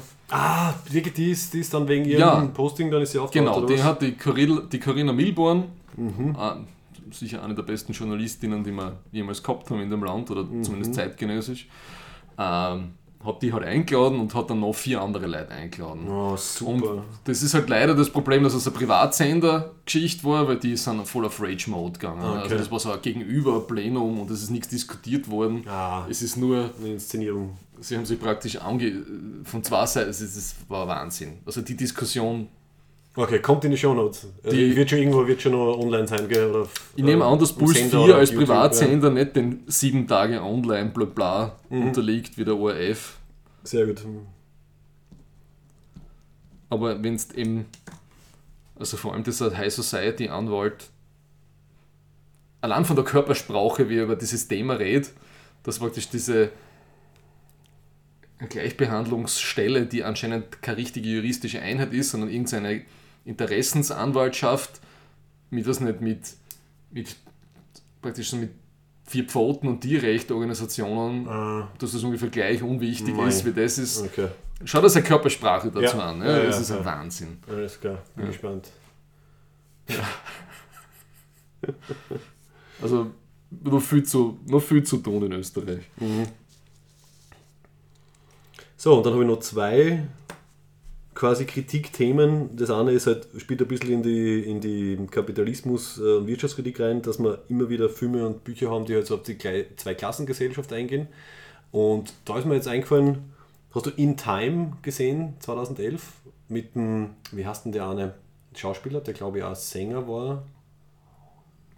Ähm, Tim, ist der Justin Timberlake? Gibt es den? Warte mal, ich bringe jetzt. Ah, ja, ja, ja, ja. Der finde ich hat ein sehr nettes, also ein sehr, sehr, ein bisschen, bisschen Hammer, äh, äh, wie soll man sagen, also nicht ganz die subtile Art, aber sehr nettes Konzept aufgebaut mit, dass halt ähm, gesehen, Harvard, die, die, die Menschheit aber irgendeinem Zeitpunkt mehr oder weniger quasi mit, mit Zeit bezahlt wird, weil alle genetisch so manipuliert sind, dass sie nur 25, mit 25 hören sie auf zu altern. Ähm, aber die Zeit, die dann dazukommt, äh, müssen sie quasi irgendwie aufladen. Also das ist irgendwie so genetisch, irgendwie technologisch übertragbar. Was natürlich dann dazu führt, dass es halt äh, eine ausgenutzte Arbeiterklasse gibt, die halt dann teilweise nur mehr 24 Stunden auf ihrem Zeitzähler drauf hat, mit dem bezahlt wird und halt ein paar Superreiche, die halt theoretisch 1000 Jahre leben könnten und halt von dem leben. Das finde ich war eine sehr schöne ähm, Variante von dem halt irgendwie so arm-reich, zwei Klassen und so weiter. Ich mein- dass das wirklich existenziell, also im wahrsten Sinne so, dass existenziell bedrohlich ist, weil wenn du halt für deinen äh, scheiß Fabriksjob dann nicht bezahlt wirst, dann bist du am nächsten Tag tot, weil du keine Zeit mehr hast, im wahrsten Sinne. Du hast ja gesagt, also der Film arbeitet mit einer sehr äh, aufs Auge druckt mir Ja, dafür. ja, aber. Aber der, best, der schönste ja. Moment in dem Film, den ich nicht ganz fertig geschaut habe, aber ein guter Moment war, ist, wo er dann in diesem reichen Vier Zeitreichtumsviertel ist Ja. und wo er merkt, er rennt die ganze Zeit, obwohl er eh schon 3 Milliarden, was nicht, 3000 Jahre auf seinem Arm draufstehen hat. Ja. Und wo er merkt, die Zeitreichen, die gehen ganz langsam gemütlich, Ja, schlenderns und er schön. ist es aus der Industriezone gewohnt, dass er halt von einem Ort zum nächsten hetzt. Mhm, Ja. Das habe ich gut gefunden. Genau, also wirklich, also Zeit ist Geld im, Ja. im wahrsten Sinne. Oder Zeit ist Leben in dem Fall. Ja. Danach habe ich irgendwann mal abgeschalten, aber sonst. Ja. Okay, also du hast die Message hast verstanden. Ich habe ich du hab, genau, okay, ich hab's verstanden. Ich hab's verstanden. das vorhersehbare Action-Finale äh, äh, war dann da. Ja, also ich finde, das kommt einem oft vor. Ich meine, okay, Elysium reden wir da nicht drüber, nachdem der Dist nein, Elysium hat mir auch nicht gefallen. Aber wenn dir sogar District 9 nicht gefallen hat, dann brauchen wir über Elysium, glaube ich, gar nicht reden. Weil ist was, wo der Christian Bale mit dem, mit dem Flugzeug Firelash Auto die ganze Zeit herumfährt, oder? Ich weiß gar nicht, ob es der Christian Bale ist, aber kann schon sein, ja. Auf jeden Fall, wo es wirklich so eindeutig ist, dass halt die Reichen leben einfach auf einer Raumstation über der Erde. Ja. Dadurch ist die Trennung relativ Ah. Blödsinn! Das ist ja nicht der Christian Bale, über uns anderer, Das ist der, Ah, da, da, da. Matt Wahl- Damon. Der Matt Damon oder Matt- der Mark Wahlberg, oder? Einer von den der. Matt Damon ist es. Okay. Auf jeden Fall, da ist es wirklich auch sehr eindeutig mit der Faust aufs Auge ein bisschen. Also einfach Erde, fast alle dort sind arm und halt die, die es geschafft haben, sind halt irgendwie. Äh, Wir haben ja schon einmal drüber geredet und danach ist mir dann erklärt worden, dass das äh, physikalisch geht, dass die Raumstation oben offen ist. durch die Zentrifugalkraft. Also der Herr Professor Herbie, ne, einer unserer ältesten Fans, ein Physikprofessor, Mhm. Und Track-Dinner äh, mit Urgestein, Besucher. Ja. Und ähm, der, hat mir, gesagt- der hat mir dann eher irgendeine so Fanseiten gezeigt, äh, dass das allein von der, Die Rotation, von der Rotation und der Schwerkraft, dass, das, dass die Luft drin bleibt Okay. an der offenen Station. Alles klar. Dann habe ich gefragt, wenn da oben der Deckel nicht drauf ist, wie schaut es denn da mit Strahlung und so aus? Mhm. Und dann halt gesagt, Aha, gotcha. Okay, irgendwo ist ein geheimes Gimmick eingebaut, wahrscheinlich so wie der Heisenbergsche Unschärfe-Kompensator, der hält das dann Ja. einfach weg. Ähm, ja. Genau, und das letzte äh, Thema in, aus, der Bereich, aus dem Bereich, was wir schon ein bisschen angesprochen haben, ist halt so, so wie geht Science Fiction halt mit so Technik-Euphorie um? Ja. Äh, speziell dann so der, der Mensch als äh, selber, als, als quasi als Schöpfer und als Gott und er baut sich halt Roboter äh, und so weiter. Und wo da halt auch ganz dystopische Konstruktionen halt dann aufbauen. Ich meine, Battlestar Galactica eh ganz aktuell. Ähm, aber halt schon mit dem berühmten, das glaube ich keiner gesehen hat, aber oder jeder kennt dieses RUR, äh, dieses tschechische Theaterstück Rossum's Universal Robots, wo halt das Wort Roboter geprägt worden ist, tschechisches Stück von 1920 und wo das damals schon drinnen war. Also es werden halt ähm, Aha, quasi biologische Roboter erschaffen. Ähm, die werden halt dann halt als, als, als, als Sklavenarbeitsarmee halt irgendwie gehalten. Und natürlich, dann kommt es natürlich zur Revolution und irgendwie alle Menschen werden, werden ausgelöscht und am Ende sind die Roboter dann die, die neue Spezies, die halt irgendwie so die Erde. Ähm, 1920 und das Wort 1920, Roboter ja. Kommt das von Wort dem. Roboter her, ja. Ist vom Karel Čapek. Von dem kommt es, ja. Und ist auch irgendwie spannend, oder? Dass halt die, also halt sehr viel äh, dystopische Visionen dann gleich gibt, wenn man halt an, an Technologie und vor allem Arbeitserleichterung denkt. Also der Mensch baut sich halt Technologien, um sich halt Arbeit zu, abzunehmen, zu ersparen. Und es kommt da sofort der Gedanke, ja, was ist halt, wenn, wenn man dadurch halt äh, explizit oder implizit halt irgendwie nicht mehr notwendig sind und halt entweder ja nichts mehr zu tun haben oder halt wirklich von unseren Kreationen ausgelöscht werden. Das kommt auch sehr oft vor. Matrix und so. Genau, Aber genau. Großes Jurassic. Park. Ja, uh, apropos Jurassic Park, äh, die ähm, total sozialkritischer Film. total sozialkritisch, ja, ein bisschen sozial-darwinistisch, vor allem darwinistisch.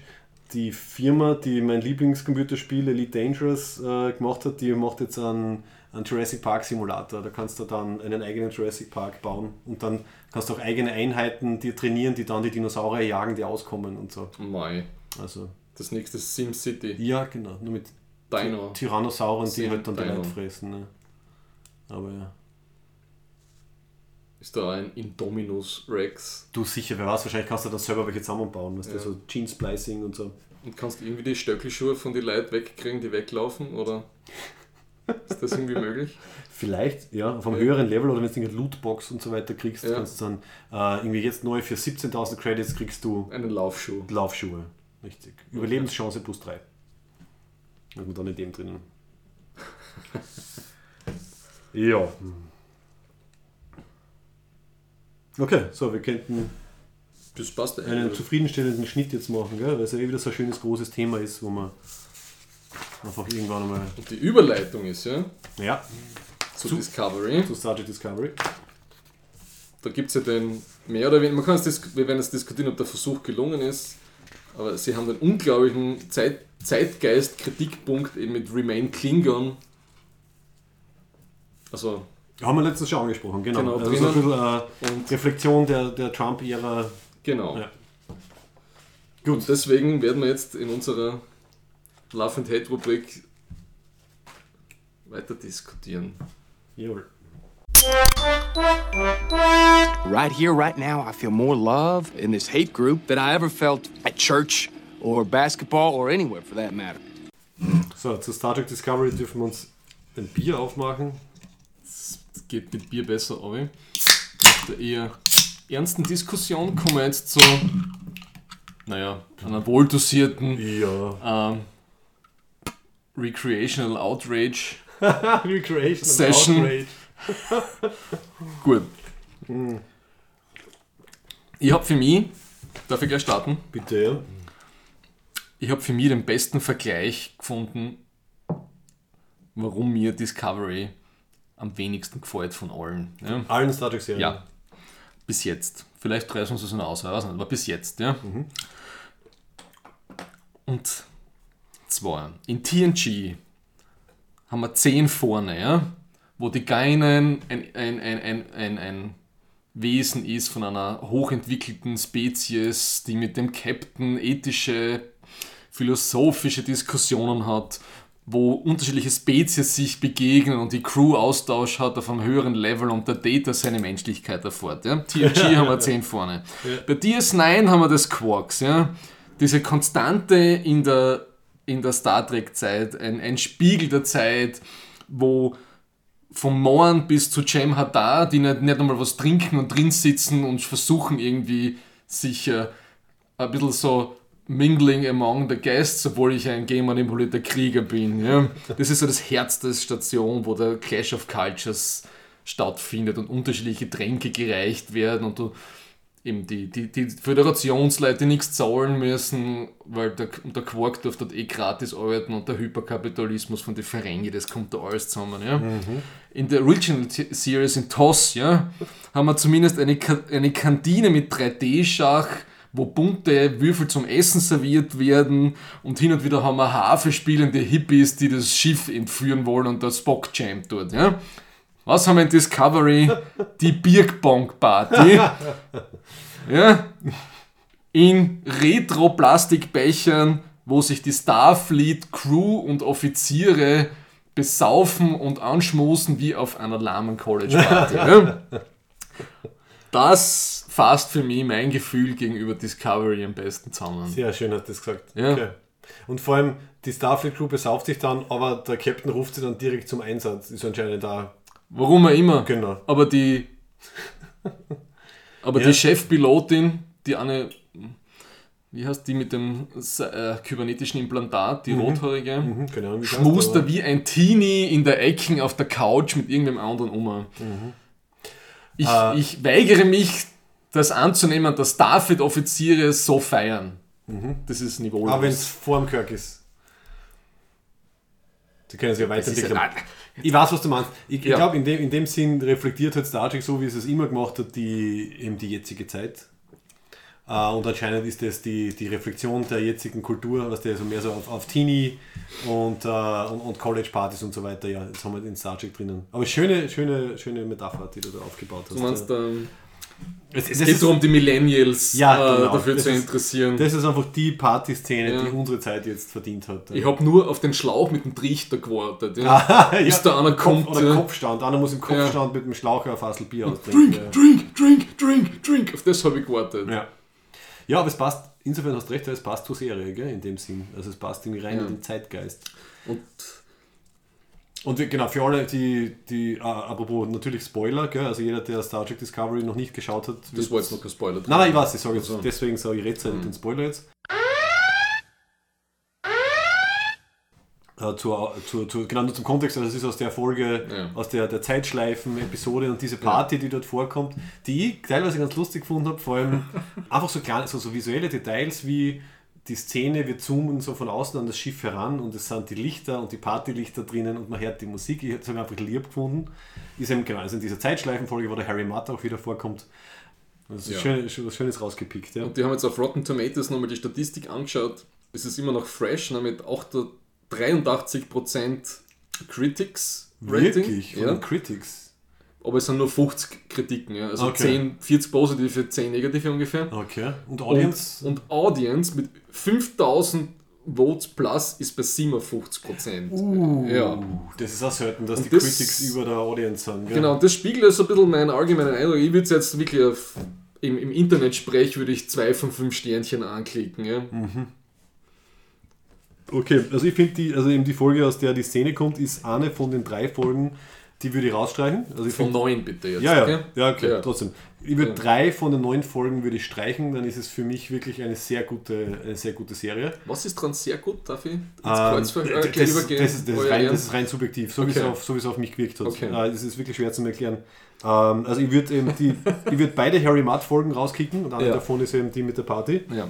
Und die vorletzte Folge, wo sie diesen Avatar-Planeten als, als kurz, kurzzeitigen Deus Ex Machina eingeführt haben, so, äh, oh, wir haben da was, mit dem wir jetzt auf einmal die Klingonen-Tarntechnologie äh, aufdecken können. Ah, zufällig ist da ein Planet, der lebt und wo eine große Antenne raussteht. Und wo körperlose Wesen, die auf Harmonie aussehen, in Indianerzeltchen, Ich glaub- Tipp- Tippis im Wald bauen. Ich glaube, ja? das Tipi haben sie natürlich für die, für die Crew gebaut. Aber ja, ja, man hätte zuerst glauben können, dass sie in Tipis wohnen. Ja, okay, hast du gesagt.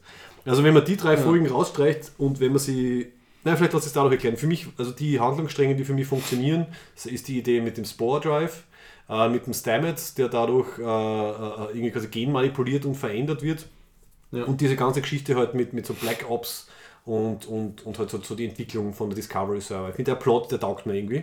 Und dieses Zusatz, Zusatzzeugs, was da reingepfriemelt haben, wenn man das weglässt und sich auf die Stärken eben konzentriert, dann ist es für mich wirklich eine schlüssige Serie. Und deswegen hat mir die letzte Folge, Großteils dann gut gefallen, weil es dann eben genau um das geht, wie nützt man diese neue Technologie, um halt einen Vorteil zu erlangen über die Klingonen und was passiert aber, wenn das wer manipuliert, wir wissen es ja nicht genau, ob am Ende der Lorca äh, da reingepfuscht hat in diesen letzten Sprung oder was da genau passiert ist und wa- was da für Konsequenzen entstehen. Also ich finde, das ist die, die Plotline, wenn sie bei der bleiben, der, die taugt mir irgendwie. Ich glaube, der Locker hat sich nur verdruckt, weil er hat gerade ja vorher, er hat sich ja vorher gerade diese Uppers ins Auge eingespritzt. Ja, hast du gesehen? Man hat nur schlecht gesehen. Der, nein, der ist auf Drogen. Das ist PTSD Lorca. Ja, Das sind, nur, das sind nur seine Augenmedizin, das sind seine Augentropfen. Meinst du, ist da was drinnen, was sicher. Das ist ja schon bei, bei öfter hat, hat man schon das Problem gehabt, dass Starfleet-Offiziere irgendwelche Uppers brauchen, damit sie, Du meinst, der Kirk oder gekokst damit in sie durchkommen. Koks in Kirk. Ja, auf jeden Fall, das, das am Ende hat mir dann gut gefallen. Äh, Und auf das bin ich erst beim zweiten Mal schauen draufgekommen. Es hat, hat dann irgendwer einen Artikel gepostet gell, in der Track-Gruppe und so, ja, habt ihr nicht gesehen, beim Display äh, tut der Lorca da umgedruckt mit Override, das habe ich beim ersten Mal schauen gar nicht gesehen. Und dann landen sie auf einmal dort. Und wenn man es dann nochmal schaut, was ich auch cool finde, ich habe zum Beispiel nicht gewusst, dass anscheinend schon von Anfang an fix war, dass irgendeine Mirror-Universe-Folge kommt. Und wenn man sich dann die letzte Folge nochmal anschaut, dann droppen sie die Mirror Universe Hints wirklich sehr eindeutig. Also ich denke, sie sind in der nächsten Folge im Mirror Universe. Und das finde ich zum Beispiel wieder ganz nett. War irgendwie ein netter, netter, Okay. netter Abschluss von dem äh, Technologie-Plot-Thread. Schauen wir mal. Ja. Ich bin versuche nach wie vor, jeden Montag offen einzugehen. Jetzt hast du bis jener Zeit irgendwie drüber nachzudenken. Also ich brauche den Hiatus. Ich brauche die zwei Monate Pause jetzt. Ja, Ja. du kannst in dich gehen. Weißt du, du hast Ähm. letztens gesagt, das Problem ist nicht der Serie, das Problem bist du. das hast du selber gesagt. Aber vielleicht ist auch das Problem, da hat einen anderen Artikel glaube ich, vom Herwig im Track in Ich direkt in alle- Gruppe ich gesehen, gelesen. dass, und das hat mich kurz schockiert, wie ich das gelesen habe, seit 2002, seit Star Trek Nemesis, hat sich in der Timeline nach vorne nichts mehr bewegt. Da ist immer nur zurückgesprungen worden. Es Ja, gibt nichts Neueres mehr. ja, richtig. Und das war Trotzdem kann- 2002. Das ist eine Ewigkeit. 15 Jahre ist 15 bezeichnend, Jahre gell? wissen wir nicht, was, wie es weitergeht. Das habe ich schon. Das hat mich echt kurz schockiert. Ja, Passt dann wieder zu unserer generell eher rückwärtsblickenden Zeit, gell? In Ja. also Krisen, Krisengerede, was genau. wir gehabt haben. Also, ich habe vorher so mein, meine Punkte, die, die Visionslosigkeit, das kommt für mich da wieder total ein. Ja? Also Mm, es ja, geht da- darum, einen Krieg zu gewinnen mit allen Mitteln, anscheinend, die, die, die gerechtfertigt sind und haben jetzt dieses äh, Schwammerl entdeckt, was die Galaxis durchsetzt. Das Schwammerl ist ja dann mit dem Stamets das Spannendste für mich. Mhm, Ich ich habe mir, A ja. plus da. Ne? Ja. Und dieser Paul Stamets heißt er ja, gell? ja. Das ist ja ein echter Mensch. Und da kommt eigentlich schon, also der Joe Rogan hat mit dem einen, einen, einen drei Stunden Podcast, das ist ein Schwammerl-Experte äh, in, in, in, in Wirklichkeit. Mhm, und das war der, der sagte, ich habe das gehört, ohne das zu wissen, und erst am Schluss nach, was nicht, nach zwei Stunden 30 gesagt er das kurz einmal. Er hat einen Hannibal in dieser einen Serienkiller ähm, Serie ist auch einer nach Stamets benannt worden, der die Leute umbringt, um auf ihnen Schwammerl zu züchten. Wow. Ja, da ist er auch drinnen und der, der basiert auf dem, der Paul Okay, Stamets. Weil okay. Mhm. irgendwer in dem Writers Room ist ein totaler Fan von dem. Und das habe ich lustig gefunden. Das macht es für mich ein bisschen voller. Ja. Muss man anhören, ne? Was Stamets, ja. Wir allerdings, wie der, ich glaube, der Gujek hat das geschrieben, ja, im, im, im, im, im direkt in der Gruppe, wenn es unendliche Möglichkeiten gibt, wie sieht er dann am Schluss alle? Genau. In, in, infinite permutations, I can see all of Da them. denke ich mir echt, Ja. was, was, was, Gut, gut, ist ein, ist ein, ist ein Detail, da hat irgendwie glaubt, dass ein cooler, äh, ein cooler Satz fallen muss. Aber schön, dass du Writers Room geschrieben hast. Ich glaube, eines der Probleme von Discovery ist, dass sie, glaube ich, zu viele Autoren im Endeffekt haben, die zu viele Sachen reinmischen wollen. Okay. Ich glaube, sie haben ein relativ großes Autorenteam. Also ich glaube, so drei, vier Kernautoren, die alle irgendwie super Hardcore Star Trek-Fans sind. Mhm. Und dann noch zusätzliche dazu. Und mir kommt ein bisschen vor, und das hat man gerade bei dieser bei der, bei der Time Loop Folge mit dem Matt gemerkt, Ja. dass sie halt sehr viele Ideen vermanschen wollen und dass dann solche Sachen zustande kommen. Na gut, die, die, die, die Groundhog Day Folge mit, mit dem Matt, die war wirklich die schlimmste Ich finde, das allen. hätte man, das hätte man als Bonus-Episode in ähm, einem Download-Pack oder an einer DVD-Edition machen können. Die Folge hat- Zusatz. Es war nicht nur die Story, sondern vom Tone-Management, es hat sie von der gell, zu, äh, wie soll ich sagen, Liebesgeschichte. Sup- Liebesgeschichte, super sadistisch, Thriller. Es hat sich überhaupt nicht stimmig angefühlt. Es hat die ganze Zeit gewechselt. Ja. Alle treffen völlig irrationale Handlungen. Dass Stamets dann, was nach dem 50. Durchgang sagt, er, oh, ich will nicht mehr, dass wir umgebracht werden. Ich bin's, den du suchst. So auf die, Ja, Warum ja, sagst du ihm das? Wieso sagst du ihm das? Es sind ja eh alle nur am Leben.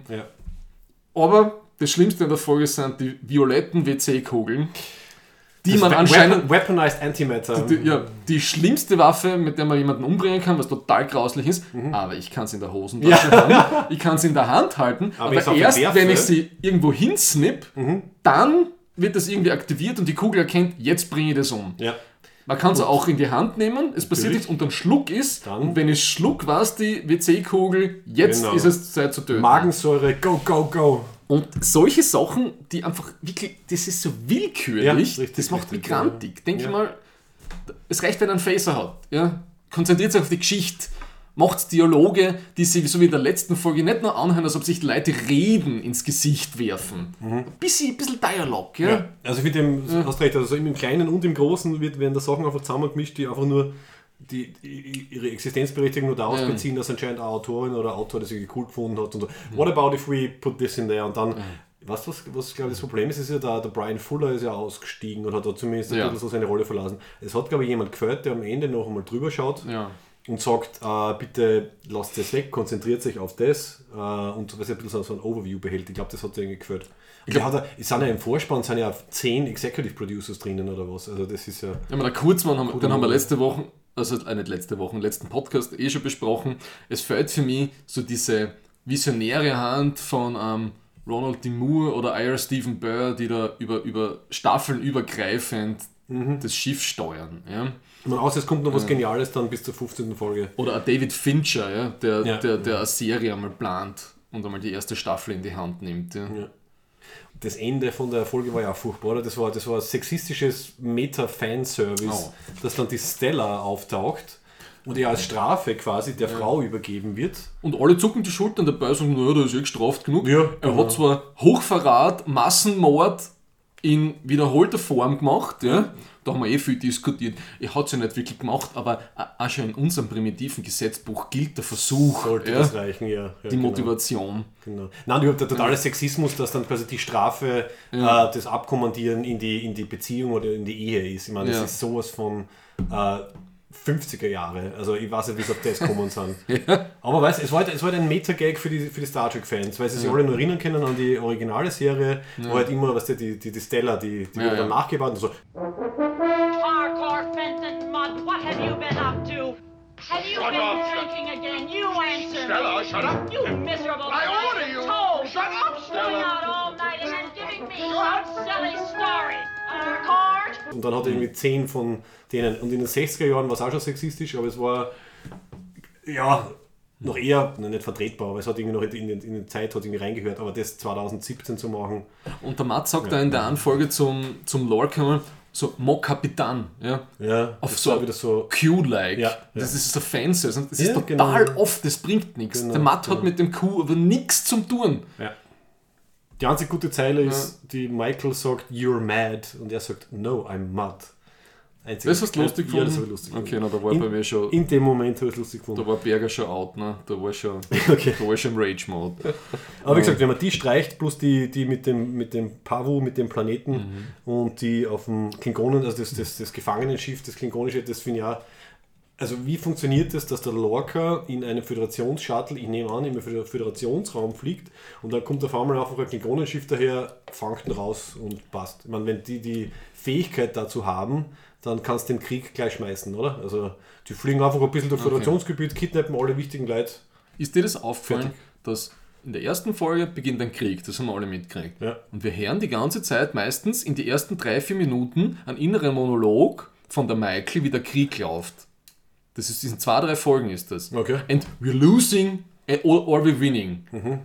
Aber vom Krieg selber, den wir jetzt groß begonnen haben, kriegen wir irgendwie nichts mit. Man sieht das Einzige, was man sieht, sind hin und wieder so zweidimensionale Karten Ja.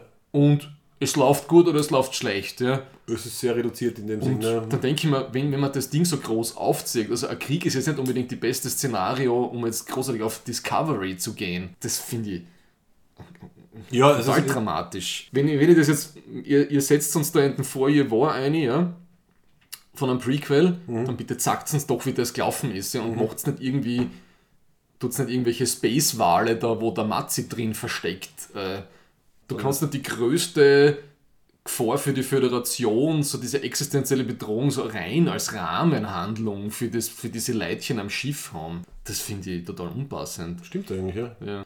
Und dann habe ich ja gesagt, das war das letzte Mal mein positiver Punkt, der Saru, ja, dass ich den lustig finde. Den finde ich mittlerweile auch kacke. weil der handelt ständig gegensätzlich und nicht konsistent. Er ist diese Beutespezies, die eben irgendwie dahergezüchtet worden ist oder verfolgt worden ist, hat aber kein Problem, dass diesen Bärchentierchen permanent irgendwas durch die Nippel gejagt wird. Also Ja. da ist er völlig eiskalt. Oder auf dem Avatar-Planeten hat er überhaupt kein Problem, seine Crew und alles seine ganze Mission zu verraten. Wobei, Ja. also das ist für mich eine offene Frage. Ähm, ist er stark beeinflusst gewesen durch diese Wesen, weil die sind ja quasi einmal in in ihn reingefahren. Also war es quasi wirklich seine Schuld oder war er, was das so ein bisschen auf ferngesteuert? Das frage ich mich halt dann. Also er hat eine eindeutige Motivation gehabt mit diesem, ja, ich habe mich endlich ähm, Ja. nicht, ich habe endlich keine Angst mehr gehabt. Das habe ich ganz nett gefunden, dass das so dramatisch reinbringen. Okay. Ähm, aber es wird zumindest nicht schlüssig erklärt. Ja. Das stimmt. Das, das finde ich ein bisschen schade und eben die ganzen Charaktere, die, bis, auf, den- bis auf den Stamets mag ich niemanden von denen. Ja? Also, ähm, der, der Security Chief, wenn das stimmt, ja? wenn das Gerücht stimmt, Dann haben wir ein dass, Problem, gell? dass das wirklich der, der, der, der Wok ist, der Wok Klingoner. ist, der, der, der, der hellhäutige Oberbösewicht der Klingonen, Mhm. der anscheinend, das war ja dann auch, der sechs Monate lang auf diesem Schiff war und keiner hat ihnen irgendwas zum Essen gegeben, obwohl sie gerade vorher die, wie viel Clans, 24 Häuser vereinigt haben Ja. und die haben es einfach dort stehen lassen nach der großen Schlacht. Und alle seine Leute sind übergelaufen, weil, weil, weil der andere denen Essen gegeben hat. Wenn das der Sicherheitschef ist, der jetzt mit der Michael, die davon noch nie jemanden geliebt hat, anbandelt, mit der ihr den mit, und er hat mit ihr den Krieg begonnen, Das wird nicht passieren, weil jetzt haben sie diese PTSD-Szenen schon so ausgewalkt. Äh, ich glaube nicht, dass da noch irgendwie umspringen werden. Also ich glaube, der, der große Charakterpunkt und die, die, die große Handlungsgeschichte für ihn ist einfach, er hat äh, die Gefangenschaft dadurch überlebt, dass er halt äh, mit der Larell gezwungenermaßen da quasi etwas mehr als eine äh, äh, äh, Folterer, gefolterte Beziehung eingegangen ist. Was ich su- super spannend finde, weil das habe ich sonst auch noch nie in der Form gesehen. Also das, das Beste von der Larell ist, wir wissen jetzt, wie ein knockerter Klingone ausschaut. Ja? Also da, da wird es eher spannend. Es gibt ja die Szene, wo er dann halt zu ihr in die Brick kommt und irgendwie so, what have you done to me? Und dann irgendwie sagt sie, irgendwas sagt sie einfach nur so soon. Also ich glaube, das ist ja die Anspielung auf das sie ihn vielleicht irgendwie ein bisschen umgepolt hat. Und dass er, ich glaube eher, dass er irgendwie irgendwann vor der Entscheidung steht, wieder quasi was das äh, ist? zum Verräter, weil er so ein bisschen Hirn gewaschen ist. Sie oder hat- bleibt er bei Es ist sicher der Wok, Nein. weil sie sind ihr Liebhaber. Ja, aber sie, wozu dann diese Flashbacks mit der ganzen Brutalität und so? das hat sie sich alles noch eingeimpft in ihn, damit er seine Rolle spielen kann. Das ist schon sehr raffiniert. Ich höre das die ganze Zeit, dieses Gerücht. Ich ja. weiß, ich hab's, ich hab's, auch, ich hab's auch, ähm, Äh. sinnvoll gefunden, bis ich die letzte Folge gesehen habe. Okay. Seitdem glaube ich eher, dass sie nicht in die Richtung gehen. Es ist einfach, Weil es zu viel wäre. Das wären einfach zu viele Ebenen. Das ich habe immer gefühlt, sie schieben diese Klingonen-Timeline, schieben sie immer relativ unmotiviert in so eine, eine Haupthandlung ein. Das, ist, das passiert alles relativ oft. Lustig, dass du sagst, also an, einer meiner positiven Punkte für Discovery wäre, dass wir das erste Mal in einer Star Trek-Serie ein bisschen so die Gegenseite sehen. Also wir haben ein bisschen so die, äh, was machen die Klingonen und was macht die Föderation. Weil normalerweise ist ja so, okay, wir wissen, was die Föderation irgendwie aufführt, aber es wird nicht so ein Gegenspieler aufgebaut, wo man, was ja so wie bei Daredevil zum Beispiel, Der, der Goldukat bei Deep Space Nine mit dem es ist vom, Damar. aber vom Gewicht her jetzt. Also mir kommt vor, bei Discovery ist es, also gefühlt für mich ist es ein bisschen so, wir sehen zwei Seiten. Und okay, von den Klingonen nicht ganz so viel, aber für mich erinnert es an Daredevil, Okay. wo wir halt den Daredevil seine Geschichte sehen und vom Kingpin. Was ich sehr cool gefunden habe, dass man quasi beide Seiten Mhm. parallel irgendwie sieht und am Ende hat man gewusst, kommt da die Konfrontation. Und das finde ich jetzt da auch gut, dass man halt quasi die, einen Teil der klingonischen Seite sieht als Gegenspieler von der Föderationsseite und irgendwann kommt es halt dann zum Showdown. Ich, ich weiß schon, ja, bei Deep Space Nine war das auch teilweise, aber jetzt nicht so von Anfang an halt durchkonzipiert. Also das finde ich ganz spannend, weil Mhm. Das ich finde stimmt, ich find ja. sie ja recht, recht interessant, auch wenn sehr viele unlogische Sachen drinnen sind Ja. in ihrer Diddle-Rail. Achso. Ja, auch wenn viele unlogische Sachen drinnen sind. Aber es ist zumindest so, es ist quasi eine, eine Böse, die jetzt irgendwie interessant ist und wo ich irgendwie gespannt bin. Aber da war die eine, das war die vorletzte Folge. Sie befreit, Uh, da war viel unlogisch. sie befreit die Admiral, die Mhm. der Standard Booty Call von PTSD Lorca ist, will überlaufen, Ja. wird am Gang von zwei Leuten gesehen, nimmt sie, druckt sie gegen irgendwas dagegen, was anscheinend eine offene Energieleitung Mhm. ist, deepfried sie mit Elektrizität, schleift sie, anscheinend- also dann, ist, dann wird sie wahrscheinlich nicht mehr überlaufen, schleift sie in einen Raum, wo anscheinend schon seit Wochen die Ja, Leichen liegen, von ja. ihren ehemaligen Mitstreitern sind und dann schwört sie gegen den, also diesen, der den roten Streifen im Gesicht Der hat, Kohl, ja. gegen Ja, der heißt Kohl, ja. Kohl, Hat nichts mit dem ÖVP-Kohl zu tun. gegen, gegen Kohlrache. Das war sehr absurd, ja. Also einfach, dass es dort diesen, diesen äh, Grabkammer-Slash-Fleischraum gibt, wo einfach die umliegen. Die verwesen anscheinend nicht. weil- Ja, genau. Also das hat überhaupt keinen Sinn gemacht. Vor allem, dass der, der Kohl hat anscheinend diesen Raum, wo jeder rein kann, oder zumindest wo sie rein kann. Ja. Und er hat da ihre ehemaligen Kumpaninnen und Kumpanen liegen. Ja. Und ich meine, war das alles von ihm so geplant? Er hat gewusst, sie wird ihn eh verraten, deswegen konnte er das ruhig sehen. Oder gehe er nicht das Risiko ein, dass ich sie frei auf dem Schiff herumrennen lasse, bis sie das entdeckt, weil dann, also es ist relativ sinnfrei. Und ja. sie, die, also die Geschichte mit dem Lorca und der Frau Admiral, also Ich habe es zumindest spannend gefunden, dass sie anscheinend Psychologin war oder immer noch ist. Finde lustig, oder? So, ähm, es gibt eine auffällige äh, Abstinenz von Betasoiden in ähm, ah, ja. ja, ja. Jetzt sowas ist, ist total praktisch. Ne? Es kommt keiner drauf, dass, dass der eigentlich völlig verrückt ist ne? Mhm. oder dass der andere eigentlich wahrscheinlich ein Klingone ist und kein Mensch ist.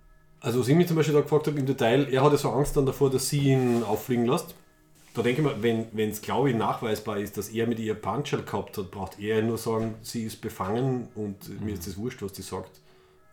Oder war das so super geheim, die Beziehung? Also, ja. Keine Ahnung. Aber dass er praktisch, immer wenn die Tür bei ihm in seiner Kapitänskajüte aufgeht, hinten schon mit der Hand den Phaser in der Hand hat. Ich meine, wer wird denn jetzt da aufmachen? Ne? Einer ich von deinen. Also ich glaube, das war erst, erst noch, also er ist quasi dann getriggert worden durch Hoppla, sie nimmt mir jetzt vielleicht mein Kommando weg und seitdem ist er halt ein bisschen panisch worden. Ich glaube, eben durch die Bierbong-Party haben wir die Millennials drin und durch den Lorca haben wir die ganzen Gro die Großzahl der ganzen Irak- und Afghanistan-Krieg-Veteranen auch irgendwie gefangen in der Serie. Das ist total zeitgemäß. Wobei, Lorca finde ich immer noch, finde ich immer noch einen, einen sehr spannenden Charakter. Also ich finde immer, der Schauspieler ist extrem gut, habe ich letztes Mal gesagt. Ich finde, die Schauspieler sind alle gut, aber ich finde, sie kriegen einen wirklichen Mist zum Arbeiten. Ich finde, die, die Michael hat eine super Schauspielerin, also die Sonika. mm, So, Wir haben es jetzt ich habe aufgeschrieben. es mir extra noch aufgemacht. Martin Green. Sonika Martin Green ist eine super Schauspielerin, aber die Michael ist so mies geschrieben, die ist in jeder Folge anders. Wenn es das mit einer Charakterentwicklung von einer, zum Beispiel die Tascha Jahr hat auch nur eine Staffel gehabt, ja, und die war nach ein paar Folgen, war die so gut ausgearbeitet, schon dass du ein Gefühl gehabt hast, wer ist das, woher kommt der, was sind so die tiefen Themen. Und bei der, die switcht so zwischen äh, emotional, ich will ein Klingones, warum die überhaupt ein Klingon, wenn, wenn sie eh Vulkanier, ich will Vulkanier sein, ich will Ah, Mensch ja, sein. Äh, Vulkanier, ja. Äh, das, das, ist so, uh, die, die, die, die, die flippt die ganze Zeit in ihrer, in ihrer Charakterentwicklung. Und dann hat sie immer diese, diese, diese, diese getriggerten Monologe zu irgendwas. Halt in diesem, in diesem äh, Tippi, wo sie dann auf einmal zum Rezitieren einfach, no, now, now the mission switched und bla bla bla bla bla bla bla und dann ist sie super excited und denkt, das war alles, das ist so off einfach. Es, es ist sehr viel, ja, sie Ja. machen sehr viel äh, äh, Kommentar und Exposition durch halt solche, Ja. solche Monologe, ja, das stimmt. Das, das, ist ein bisschen, äh, ein bisschen clumsy. Aber was ich zum Beispiel ganz gut gefunden habe, war die, dass man bei der, bei der Folge mit dem Sarek, also so seltsam das vielleicht ist mit diesem ja. äh, Mindmeld über, durch den Warp durch, dass man da von ihr endlich ein bisschen eine Backstory gekriegt hat. Und vor allem, dass halt da diese Situation rauskommt, dass halt sie da, ähm, der, der Sarek halt äh, für den Spock halt dann entschieden hat und gegen sie und dann der Spock ironischerweise halt nicht zu Starfleet gegangen ist. Also dass quasi seine, sein, seine Entscheidung, die große emotionale dann für den Hugo war, weil das habe ich ganz gut gefunden. Warst du immer Föter? Was ist mit dem Cyborg? Der müsste in der gleichen Zeit sein. Oder hat er da schon Gott gesucht? Der, vielleicht war er da schon irgendwo auf einem Wüstenplaneten und hat Gott gesucht. Ja. Ja. Nein, es, es hat so viele gute weibliche Figuren und Charaktere gegeben in Star Trek bis jetzt. Eben die Tasha Yar, die Kira, die Jadzia Dex, die Janeway. Wenn ich das vergleiche, auch wenn es jetzt zugegeben erst neun Folgen sind, also es, es ist schon sehr enttäuschend. Vor allem, wenn es so viel Potenzial hat, das macht mir grantig. Ne? Das spielt jetzt nicht irgendwie, ich weiß nicht, eine Baywatch-Schauspielerin aus den 90er spielt die, Ja. die Michael, sondern es ist wirklich eine gute Schauspielerin. Ja, insofern sind sie nicht konsistent genug, Ja. ja. wo sie irgendwie hin will. Weil man sie hat ja den zentralen Konflikt hat eben zwischen Ja. Logik und Emotion. Also gut, haben wir schon sehr viel Star Ja. Trek äh, Charakter gehabt, Ja. aber stimmt, sie springt sehr viel. Ja, ähm, ja warte mal, ich habe eigentlich total super detaillierte Notizen zu den ganzen Sachen. Ja. Was ich ganz lustig gefunden habe, war, dass der, ähm, der Replikator in, im, im Essensraum ist, hat auf einmal eine Gag-Subroutine. Ist dir das auffallen? Mit, wo sie- Nutritional Value Genau, genau. Die Michael und die Tilly nach dem Joggen gehen ans Essen. Ja. Und die, die Michael überredet die Tilly, dass sie irgendwas ein bisschen Gesundes in den Burrito reinkriegt, reingibt. Und dann, wie es dann rauskommt, das haben wir aufgeschrieben, sagt dann der Replikator, Two appetizing and nutrient-filled burritos. Weil der muss das kommentieren. Der hört anscheinend mit. Das ist so wie Siri. Uh, Siri hört mit auf der Discovery und gibt dann einen, einen Kommentar dazu ab. vielleicht sind die von Amazon gemacht ha? und das sind so Alexa-Dinger. Und dann, wie sie, wie sie grünen Tee bestellt, sagt er, später dann sagt der Replikator dann, Green Tea, exceptional source of antioxidants, alkaloids and amino acids. Aber da denke ich mir, die, das wird dann der erste und der einzige grüne Tee sein, den die bestellt. Wenn ich auf dem Schiff bin, schon seit Monaten, und die bestellen am Tag zwei, drei, viermal einen grünen Tee, und der, der erzählt mir das jedes Mal. Ich glaube, sie wird den umprogrammieren. Sie wird Ja. den Kobayashi Maru machen und den Computer umprogrammieren. Mit Stell dir mal anstrengend mit vor. der Shut-Up-Routine. Ähm, wobei, apropos Computer, was ich auch ein nettes Detail gefunden habe, war die, die Gestensteuerung, die der Harry Mudd teilweise eingebaut hat. Ist dir das aufgefallen? Mm, Für den Transporter. Also es, es gibt, glaube ich, ein oder zwei Szenen, wo der, wo der Lorca in der, der Zeit, Zeitschleifenfolge halt äh, aggressiv auf ihn zurennt. Und äh, Matt hat anscheinend den Computer so programmiert, dass er eine bestimmte Okay. Geste in der Luft macht und dann wird der Lorca entweder ins, ins Brick oder in den Weltraum raus transportiert. Also das habe ich lustig gefunden. Okay. Das ist, glaube ich, gefährlich auf die Dauer, wenn du versehentlich dann irgendwann einmal Bewegung machst. Aber netter Gag, weil Gestensteuerung ist ja bei uns heutzutage auch gerade das große Ding. Also Okay. Wie gesagt, ich bin noch nicht auf 0 von 5 Sternen, sondern ich bin auf 2 von 5 Sternen. Ich finde nicht alles scheiße, aber ich finde es ich find's tendenziell einfach sloppy. Ich würde es es, ist- es ist ich total sagen, das ist schlampig bezeichnen. schlampig Also ein bisschen, nicht wirklich gut auf Österreichisch. Ja? Ja, also insgesamt, also die, Ich der, finde es nicht die gut. große, Es das große Ganze taugt man dann irgendwie. Aber dass du, das kann man wirklich keiner erklären, dass du am wichtigsten Schiff ein völliges PTSD-Nerviertel sitzen hast, das kann man keiner erklären.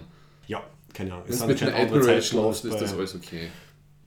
Das ist eigentlich das größere Problem, oder? Ich meine, ich nehme mal an, dass wie, Mhm. wie auch zur Jetztzeit militärische Strukturen oder einfach jeg- jegliche Form von hierarchischer Struktur muss ja Regelung dafür haben, Vor allem, dass ein Vorgesetzter nicht mit einem Untergebenen irgendwie was anfangen darf. Also eigentlich ist ja sie da schon mitschuldig, weil ich glaube nicht, dass ein Admiral mit einem Captain eine Beziehung haben darf, den sie im Endeffekt bewerten kann. Also das ist schon mal die Grund, das Grundproblem. Also But it's war.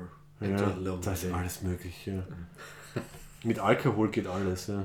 Da hat mich eher gestört, dass sie zwar einen privaten Moment so quasi gehabt haben am Abend, aber sie sitzen trotzdem in der Uniform da. Also jeder normale Mensch würde sich, glaube ich, wenn er sich einen Whisky auspackt und ein Tete-a-Tete macht, würde sich, glaube ich, zivile Kleidung anziehen, oder? Bei Berufssoldaten, glaube ich, ist das, die haben da keine Unterscheidung mehr. Mhm. Mir gefällt die Uniform ja eigentlich, wirklich. Das Einzige, was mir bei der Uniform nicht gefällt, sind die Jogging-Sneaker, die sie drunter anhaben. Ist aber noch gar nicht Die aufgefallen. Schuhkadel, das schaut aus wie, weiß nicht, wie so Reebok oder Nike-Kicks. Ne? Das ist- Ja, okay, aber immerhin keine Stöckelschuhe und sie können sicher vor Dinosauriern weglaufen, wenn sie mal wo welche treffen. Auf irgendeinem Planeten. Ja, also sie sollten weniger so, sie haben oft so, so Einstellungen von unten nach oben. Ne? Mhm. Was, was, ja, ne. Muss ich noch mal drauf schauen. Das Und ich glaube, du musst, du musst im Gegensatz zu anderen Starfleet-Uniformen, die wir kennen, du musst extrem, ich glaube, du musst fünfmal die Woche Crossfit machen, dass du gut in der Uniform ausschaut. Also Ja. die, die vergibt, also ich will scheiße ausschauen in der Uniform, die vergibt wirklich nichts, Wobei, Uniform. da Ja. war das Schlimmste die Ja. TNG-Uniformen in der ersten Staffel, oder? Ja. Diese Ganzkörper-Babystrampler, wo du, glaube ich, ja jeden, jedes Gramm an Fett irgendwie siehst. Und wie wir ja wissen, die Kamera macht wie viel Kilo schwerer? Äh, 10. Ja. Und wenn es in HD ist, dann ist 30 Kilo Genau, du mehr. musst, du musst, brauchst, also ich hab das ja nicht, du brauchst wirklich einen Waschbrettbauch, damit das Ding gescheit sitzt. Äh, was ich wiederum lustig gefunden habe, da hab ich wirklich lachen müssen bei der Szene, wo eben Michael und Tilly joggen und das Disco-T-Shirt. Ich meine, es war klar im Nachhinein, dass es nur darum geht, Merchandising zu platzieren. Disco, da gibt es ja 100 bessere Abkürzungen als Na, das ist lustig. und lustig. Das war glaube ich der Anfang von der, von der Folge und sie, sie rennen mit dem Disco-T-Shirt. Ich habe es nur schade gefunden, dass sie dann bei der Party nicht alle das T-Shirt angehabt haben. Weil es ein Disco war. Aber ja, also für mich waren es oft so kleine Momente, die mir einfach irrsinnig getaugt haben. Ja. Ähm, und insgesamt, also das hat glaube ich viel für mich dann halt mit, mit, mit, Atmosphäre und Setbau und, und, und Visuellem zu tun. Ja, Ja, visuell. insgesamt hat es mir halt, hat's mir, aus irgendeinem Grund hat es mir einfach irgendwie getaugt. Visuell ist es auch voll schön, Nee, ja. keine, keine Frage. Und auch die, die Sets sind super schön.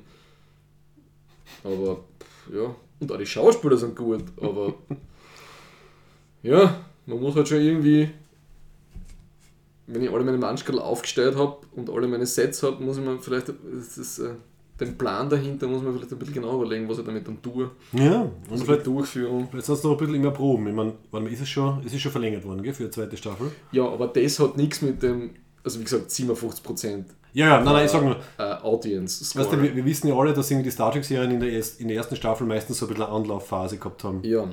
Also in dem Fall würde ich sagen, der Benefit of the Doubt. Eh, Vielleicht sind sie ein bisschen so zum, am, am Ertasten und einmal ein bisschen so schauen, wie funktionieren die Charaktere und können dann in späteren Folgen halt einfach besser drauf eingehen. Wart's noch ab dann im Mirror Universe, wo dann ein Showdown zwischen dem Kling doch klingonischen Sicherheitsoffizier ist und sich die, die Michael nicht entscheiden kann, ob sie den PTSD Lorca oder, Den oder den Mann, den sie offensichtlich liebt, zum ersten Mal in ihrem Leben unterstützen soll. Es haben beide PTSD. Die Michael Also- kann sich dann zwischen den beiden Ah, PTSD stimmt, das, entscheiden. das cancelt sie aus. Das, Ja. das, kürzt sich, das kürzt sich raus. Okay, gut. Ah, und apropos Mirror Universe. Die ärgste Theorie, die ich gehört habe, ähm, das hat mir am Donnerstag beim Pub-Quiz einer von einem, von einem gegnerischen Team äh, erzählt. Seine Theorie wäre, dass die neun Folgen bis jetzt, dass die schon im Mirror Universe waren und sie kommen jetzt erst zurück ins Normale. Und das erklärt die ganzen... wie sind die Und das erklärt die ganzen Ungereimtheiten. Wahrscheinlich durch den ersten Schwammertsprung. Durch den ersten Schwammertsprung, ohne dass sie es mitgekriegt haben.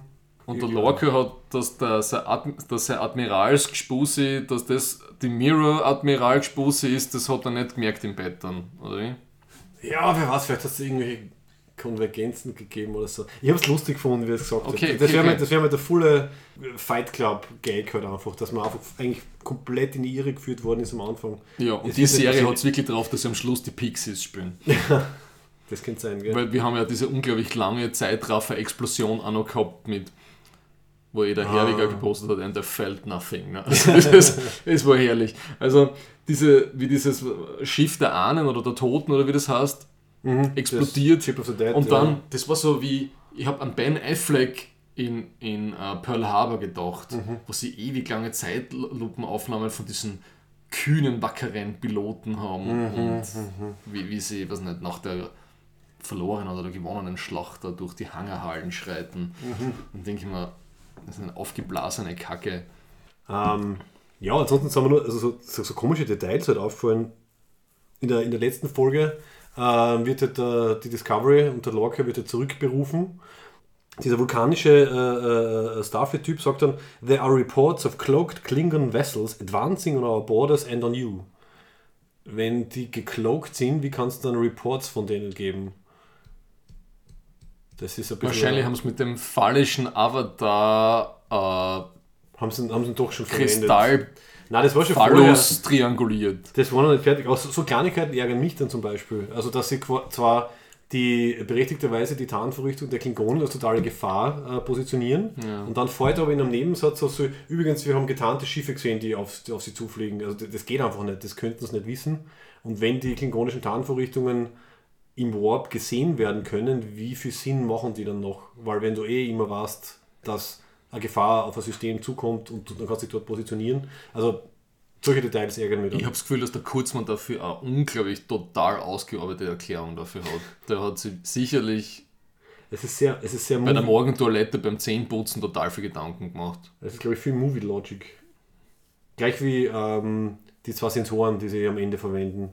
Weil die Movie Logic sagt, es muss ein großes blinkendes Ding sein, damit das Publikum das vielleicht einmal weggezappt hat, was ja bei Netflix ja nicht mehr geht, äh, damit es erkennt, ah, das überträgt Daten. Mhm. Und das ist dann die Logik, also die Erklärung dafür. Also manchmal sind so Sachen drinnen, die für mich auf einer Meta-Film- oder Serienebene Sinn machen, im Sinne von, ich weiß, warum sie es so gemacht haben, aber die halt auf der Handlungsebene null. Sie hupfen 100, 130 Mal oder 150 Mal und dann One last jump, Captain. Ja. Und dann, oh, komm bitte, wenn es nochmal zum er hat dreimal Mal- gesagt, dass er noch mehr Arme springt. Genau, ist schon klar. klar. Ist Ja. schon klar. Okay, gut. Es wird was passieren. Ja, stimmt, das war. Wobei sie überhaupt keinen Stress gehabt haben, weil ange- die ist eh noch sechs Stunden entfernt mit Warp oder Richtig, so. Gell? ja. Ich immer, warum springen wir da jetzt? Es ist eben lustig und leicht, über halt so, so Fehler zu reden. Das mache ich jetzt auch gern, aber ich sage, insgesamt bin ich durchaus zufrieden damit. Es ist schön, dass man darüber diskutieren kann. Man kann es ein bisschen streamlinen und ein bisschen verbessern und ich bin positiv gespannt. Und du bist, Im Gegensatz bist ähm, zum politischen, wo ich ja langfristig positiv gestimmt bin, mhm, bist du da bei Discovery würde ich nicht so weit gehen. Ich habe meine Wertung schon gegeben. mittelfristig negativ mit 2 von 5 Anfang. Ja. Punkten. Ähm, ja, weiter geht's im Jänner. Genau wissen wir es gar nicht. Das heißt einfach nur Jänner 2018. Von was nicht? Von Discovery. Achso, ich dachte jetzt zum nächsten Podcast. Achso. Nein, wir sind noch nicht am Ende. Aber wir kommen zum Ende. Ja, gut, dann gehen wir zur Ferengi-Erwerbsregel. Yep. Every Ferengi business transaction is governed by 285 rules of acquisition to ensure a fair and honest deal for all parties concerned. Well, most of them anyway. So, und wir sind bei Ferengi-Erwerbsregel Nummer 111. Treat people in your dead-like family, exploit them. Oder auf Deutsch, behandle Leute, die in deiner Schuld stehen, wie Familienangehörige, beute sie aus. Und es war diesmal die erste Gedankenaktivität dazu nicht, nicht politisch, sondern ich habe an Sopranos denken müssen. Ja. An den Mob, an La Familia. Weil das ist also eine Meritocracy, also je mehr du einbringst, desto mehr kriegst du raus. Und eben der, der Tony Soprano, der hat ja den, na wie heißt der? Ähm, den Christopher. Und das kommt, den, den behandelt er immer wie Familie. Am Schluss bringt er ihn einmal um dann. Ne? Aber, aber der sagt immer, er, er ist Blood, er ist Family. Das kommt dann einmal raus, dass der eigentlich gar nicht blutsverwandt ist mit ihm ist. Ne? Und das ist so dieses Konstrukt der Familie. Und wenn er halt nicht spurt, dann ist er nicht mehr Familie. Okay. Das hat mich sehr stark an das erinnert. Und es erinnert mich daran, dass ich immer noch nicht Sopranos gesehen habe und das eine große Kulturlücke ist, gell? Ja. Schon, gell? Das würde ich sogar vor, bevor schauen, bevor du The Wire schaust. Ne? Ist es zugänglicher? Weil Wire habe ich mal irgendwie angefangen und es war mir dann zu, zu dem Zeitpunkt irgendwie zu. Weiß ich nicht, das hat irgendwie nicht, nicht, nicht gepasst. Also, dass, dass die Wire nicht jedem gefällt, das verstehe ich, weil Okay. es, das gefällt vor allem an Soziologen, weil es total auf Institu also institutional fail auf, geht. Also es geht nicht auf die Personen, sondern es geht um die Career Incentives, die Menschen haben, um ihren eigenen Arsch zu schützen und so weiter und weiterzukommen im Leben. Und die Leute, die es gut meinen, haben eh keine Chance, weil, weil immer was sozusagen der Institutional Grind immer gegen sie arbeitet. Das verstehe ich, dass es nicht jedem gefällt. Aber Sopranos, allein die Eddie Falco, die, die, die, die Frau von Tony Soprano, Ah, James von James Gandolfini. ja, ja. Mhm, mhm. Das, die, das ist so fantastisch, also wie die so gefangen ist. Ne? Und die, die dieses äh, eh, Doppeldenk, in dem die leben. Also sie wissen ja eigentlich, dass man den Verbrecherboss, der viele Frauen nebenbei ihnen hat, sie wissen ja, dass sie so einen haben, denken aber gleichzeitig, dass sie in einer katholischen, ehrlichen Ehe leben und der Mann ein rechtschaffener Bürger ist. Ne? Und das ist herrlich. Okay, spannend. Und dann werden die Kinder älter und kommen drauf und so weiter und so fort. Ja. Super. Okay. Es ist uh, der amerikanische Traum, the dirty way. Passt, kommt auf meine Liste. Ja, ich war sofort bei politischem. Ähm, und zwar beim Norbert Hofer. und da habe ich natürlich denken müssen an die Home Story, die er auf ö24.at, die haben eine eigene, was jetzt zum Präsidentschaftswahlkampf, von so Home Story mit ihm gemacht. Und er hat seine Familie ausgenutzt im Sinne von, die arme Frau sitzt daneben, also er erkennt eindeutig, sie will da nicht sein, sie will mit ihm nichts zu tun haben. Und er nutzt sogar seine, seine Tochter, also immer wieder, in der, in der Home Story zeigen sie ihm ihr, ähm, ihr, ihr, ihr Zimmer her, also im Endeffekt ihr Schlafzimmer. Und, und, und er geht dauernd auf diese, also es sind ein paar furchtbare Anspielungen drinnen. Und ähm, dann postet er zum Beispiel, ich jetzt auch leider, also ich gehe nicht gerne auf Norbert Hofers äh, Facebook-Seite, hat zum Beispiel immer wieder halt dann Fotos von, von, er hat anscheinend zwei Töchter und dann halt von der Tochter mit ihrem Freund und dann so, ah, meine, äh, wie auch immer sie heißt, mit ihrem Freund so und so, sind sie nicht ein tolles Paar? Und er nutzt halt voll halt seine, seine Frau und seine Tochter, um halt so dieses, dieses Bild aufrechtzuerhalten, des halt, äh, ja, des, des liebenden äh, Ehemanns, der auch ein guter Politiker ist und so. Glaub, nicht das Ding, dass er gepostet hat, wenn es mal nicht zum Kochen ist, bestellen wir Pizza. Und dann war das im Sommer der Wahlkampf und hinten war Schnee am Baum. so ungefähr, ja, ja, ja, richtig. Und hat dann erklärt mit ihr, ja, das war ja nur ein Symbolfoto oder so, gell? Ah, Da waren die Fact-Checker wieder voll am Werk bei der FPÖ. das ist recht schnell gegangen. Ja. Hat, hat es zu diesem Zeitpunkt ähm, äh, Schnee äh, im Burgenland gegeben? Nein, Check. August, check. erledigt. Hm. Ja. Kausalität? Hm. Ja. Highly possible. Aluhut. Ja. Also er nutzt seine Familie medial aus und zieht, sie halt rein in den Wahlkampf und so Sachen. Mir hatte die Sternmann Grissemann Donnerstagnacht Persiflage Ja, auf die haben noch bist du das ist sehr wo, gut. was dann in dem Bücher, wo, wo ein Buch am Bücherregal ist, wo NLP draufsteht. Neuer Lieblingspräsident. das war so gut. Das war großartig, ja. Passt. Haben wir eine Serienassoziation und eine politische Assoziation. Gut, aber der Trump ist mir natürlich auch dazu eingefallen. Weil Gut, das ist das Gegenteil. sein, Also, sein Lieblingsschwiegersohn, wie heißt der noch schnell? der, irgendwas mit Kushner oder so. Äh, Jared Kushner. Jared Kushner, Ja. in, in sämtlichen 18 Ausschüssen drin. Mhm. Er soll nebenbei soll er den, äh, den Frieden im Mittleren Osten irgendwie erledigen, äh, Tax Reform machen und was auch immer. Ich muss da mal von der Laurie Penny, die hat eine Kritik über das Buch von der Ivanka Trump, das ist sie Women That Work hat Mhm, sie ja geschrieben, was angeblich ein feministisches Buch aus ihrer Sicht ist. Okay. Und die Laurie Penny, eben diese britische Feministin, die wir schon öfter geredet bist du deppert? Die nimmt das auseinander. Das ist herrlich. Mhm. Das ist selbstverständlich, also, das ist ein sehr, sehr eben der 1% Feminist Ja, ist das. ja dann geht's leicht. Ja. Hm. Ja. Gut. In diesem Sinne, one, die 1%er.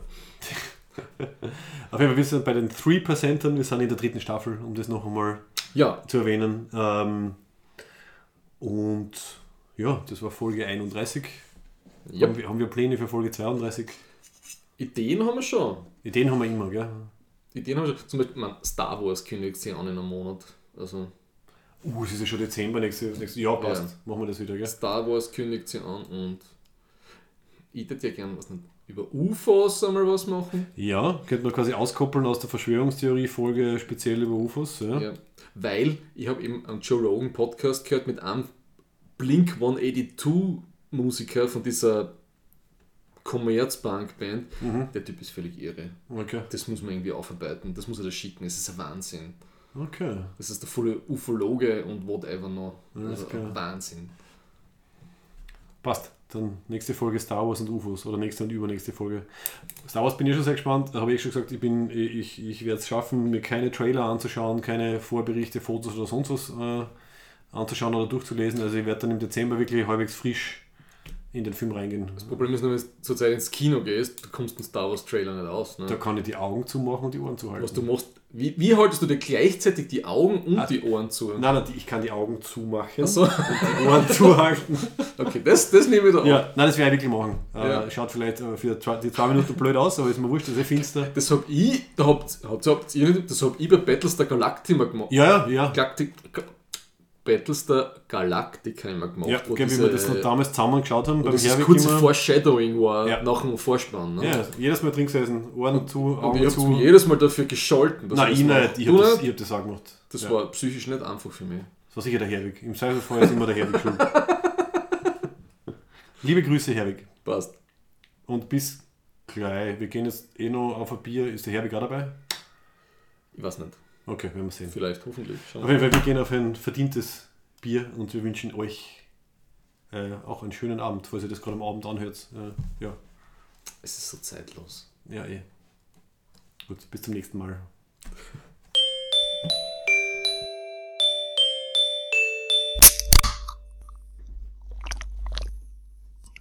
Ah.